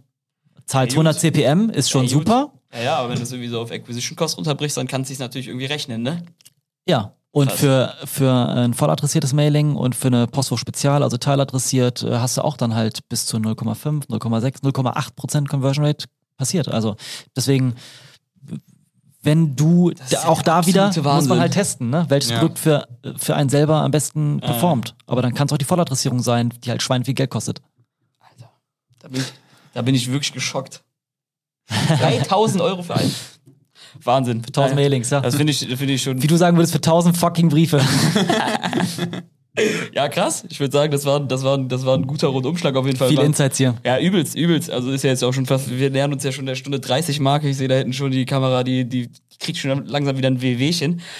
Aber ich würde mal sagen, eine, ein Baustein fehlt noch, was ist so vielleicht so ein bisschen der Ausblick so für euch. Also ihr macht ja auch gerade relativ viel. Ähm, was sind so vielleicht so, was, was von Ad Specialist zu erwarten? Also man, wir kriegen so ein bisschen mit. Ähm, Ja. Aber Nein, wir haben ist ja klar- geil, was sie jetzt irgendwie, dass jetzt irgendwie auch so ein bisschen mehr in die Präsenz kommt und sowas. Von sonst war es halt irgendwie so, als, als Thomas uns das erzählt hat, kannten wir nicht so richtig. Und ich hatte dann irgendwie im Kopf, warte mal, ich glaube, die machen so Paketbeilagen und so, ey, das fand ich mal voll spannend. So, aber so, man hatte gar keinen Bezug so irgendwie und jetzt so langsam äh, gehst du auch irgendwie mehr so in die Öffentlichkeit. Die Agentur kriegt auch irgendwie, glaube ich, nochmal jetzt gerade nochmal so einen frischen Anstrich, was das Gesicht angeht. Ja. Ähm, ja, was da so, was ist da so zu erwarten? Ja, also die Vision, mit der wir gestartet sind, einen Kunden vollumfänglicher zu betreuen, hat sich ein bisschen, ähm, sage ich mal, noch äh, mehr verspitzt. Wir wollen, die Vision ist ganz klar, wir wollen die Go-to-Agency sein für, ähm, für Brands, die stark wachsen wollen, ähm, mit klarem Fokus auf Multi-Channel Performance Marketing. Ähm, wir haben da äh, eine Positionierung für uns gefunden, die's, äh, die's so, die so nicht abgedeckt ist. Ähm, und deswegen pushen wir da gerade rein, weil wir natürlich die letzten Jahre ähm, sehr profitabel gewachsen sind und äh, wir jetzt diese Ressourcen nutzen, um äh, ja, weiteres Wachstum zu generieren. Ähm, wir sehen auch aktuell, dass, äh, dass Brands eben stagnieren auf den Kanälen, wie gerade angesprochen, CPMs werden teurer, die Conversion Rates verändern sich nicht, also Profitabilität und Efficiency ist ein Riesending. Ähm, Leute müssen sich bewegen, müssen mutiger sein. Ja, und wir haben halt Erfahrung mit Big Brands, äh, die, wie, wir, wie wir sie gerade angesprochen haben. Ähm, und wir können, den, wir können den ganzen Brands helfen. Deswegen, das ist, das ist unsere Vision, Mission, äh, da, jetzt, da jetzt reinzugehen, ja.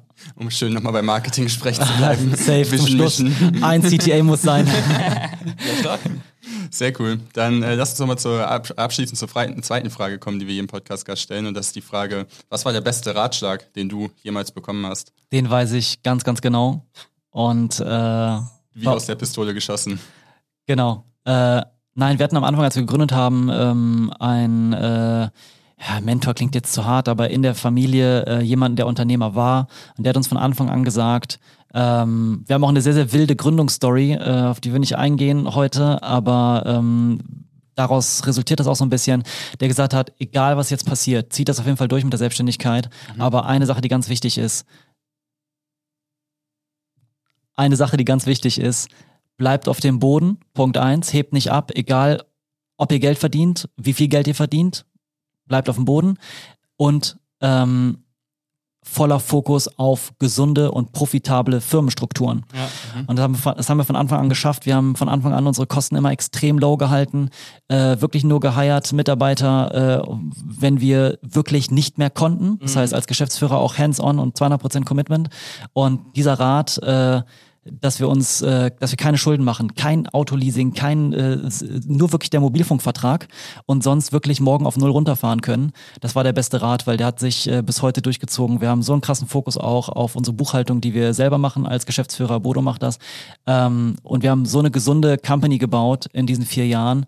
Ähm, dass ich sagen kann, das war der beste Rat, dass uns das so eingetrichtert äh, wird, dass wir äh, wirklich diese Buchhaltung als, als Herz unserer Firma äh, einfach sehen. Auch einfach ein gutes Con Controlling, einfach was damit einhergeht, ne? Also einfach jeden Tag zu wissen, was genau passiert. Nur Sachen kaufen, die du dir wirklich drei, viermal Cash kaufen kannst, äh, dass du ein Jahr easygoing äh, keinen Umsatz machen kannst. Äh, das heißt, diese, diese ganzen Sachen, die du eigentlich so als Unternehmer irgendwie weißt, ähm, wir haben maximale Entspanntheit und Sicherheit, äh, wenn morgen der Markt crasht. Wir können äh, ein Jahr, zwei Jahre, wir können pushen. Äh, scheiß drauf. Stark. Sehr cool. Würde ich würd sagen, das war, ein, das war ein stabiles Ende, das lassen wir einfach so stehen. Da braucht man gar nichts mehr hinzufügen.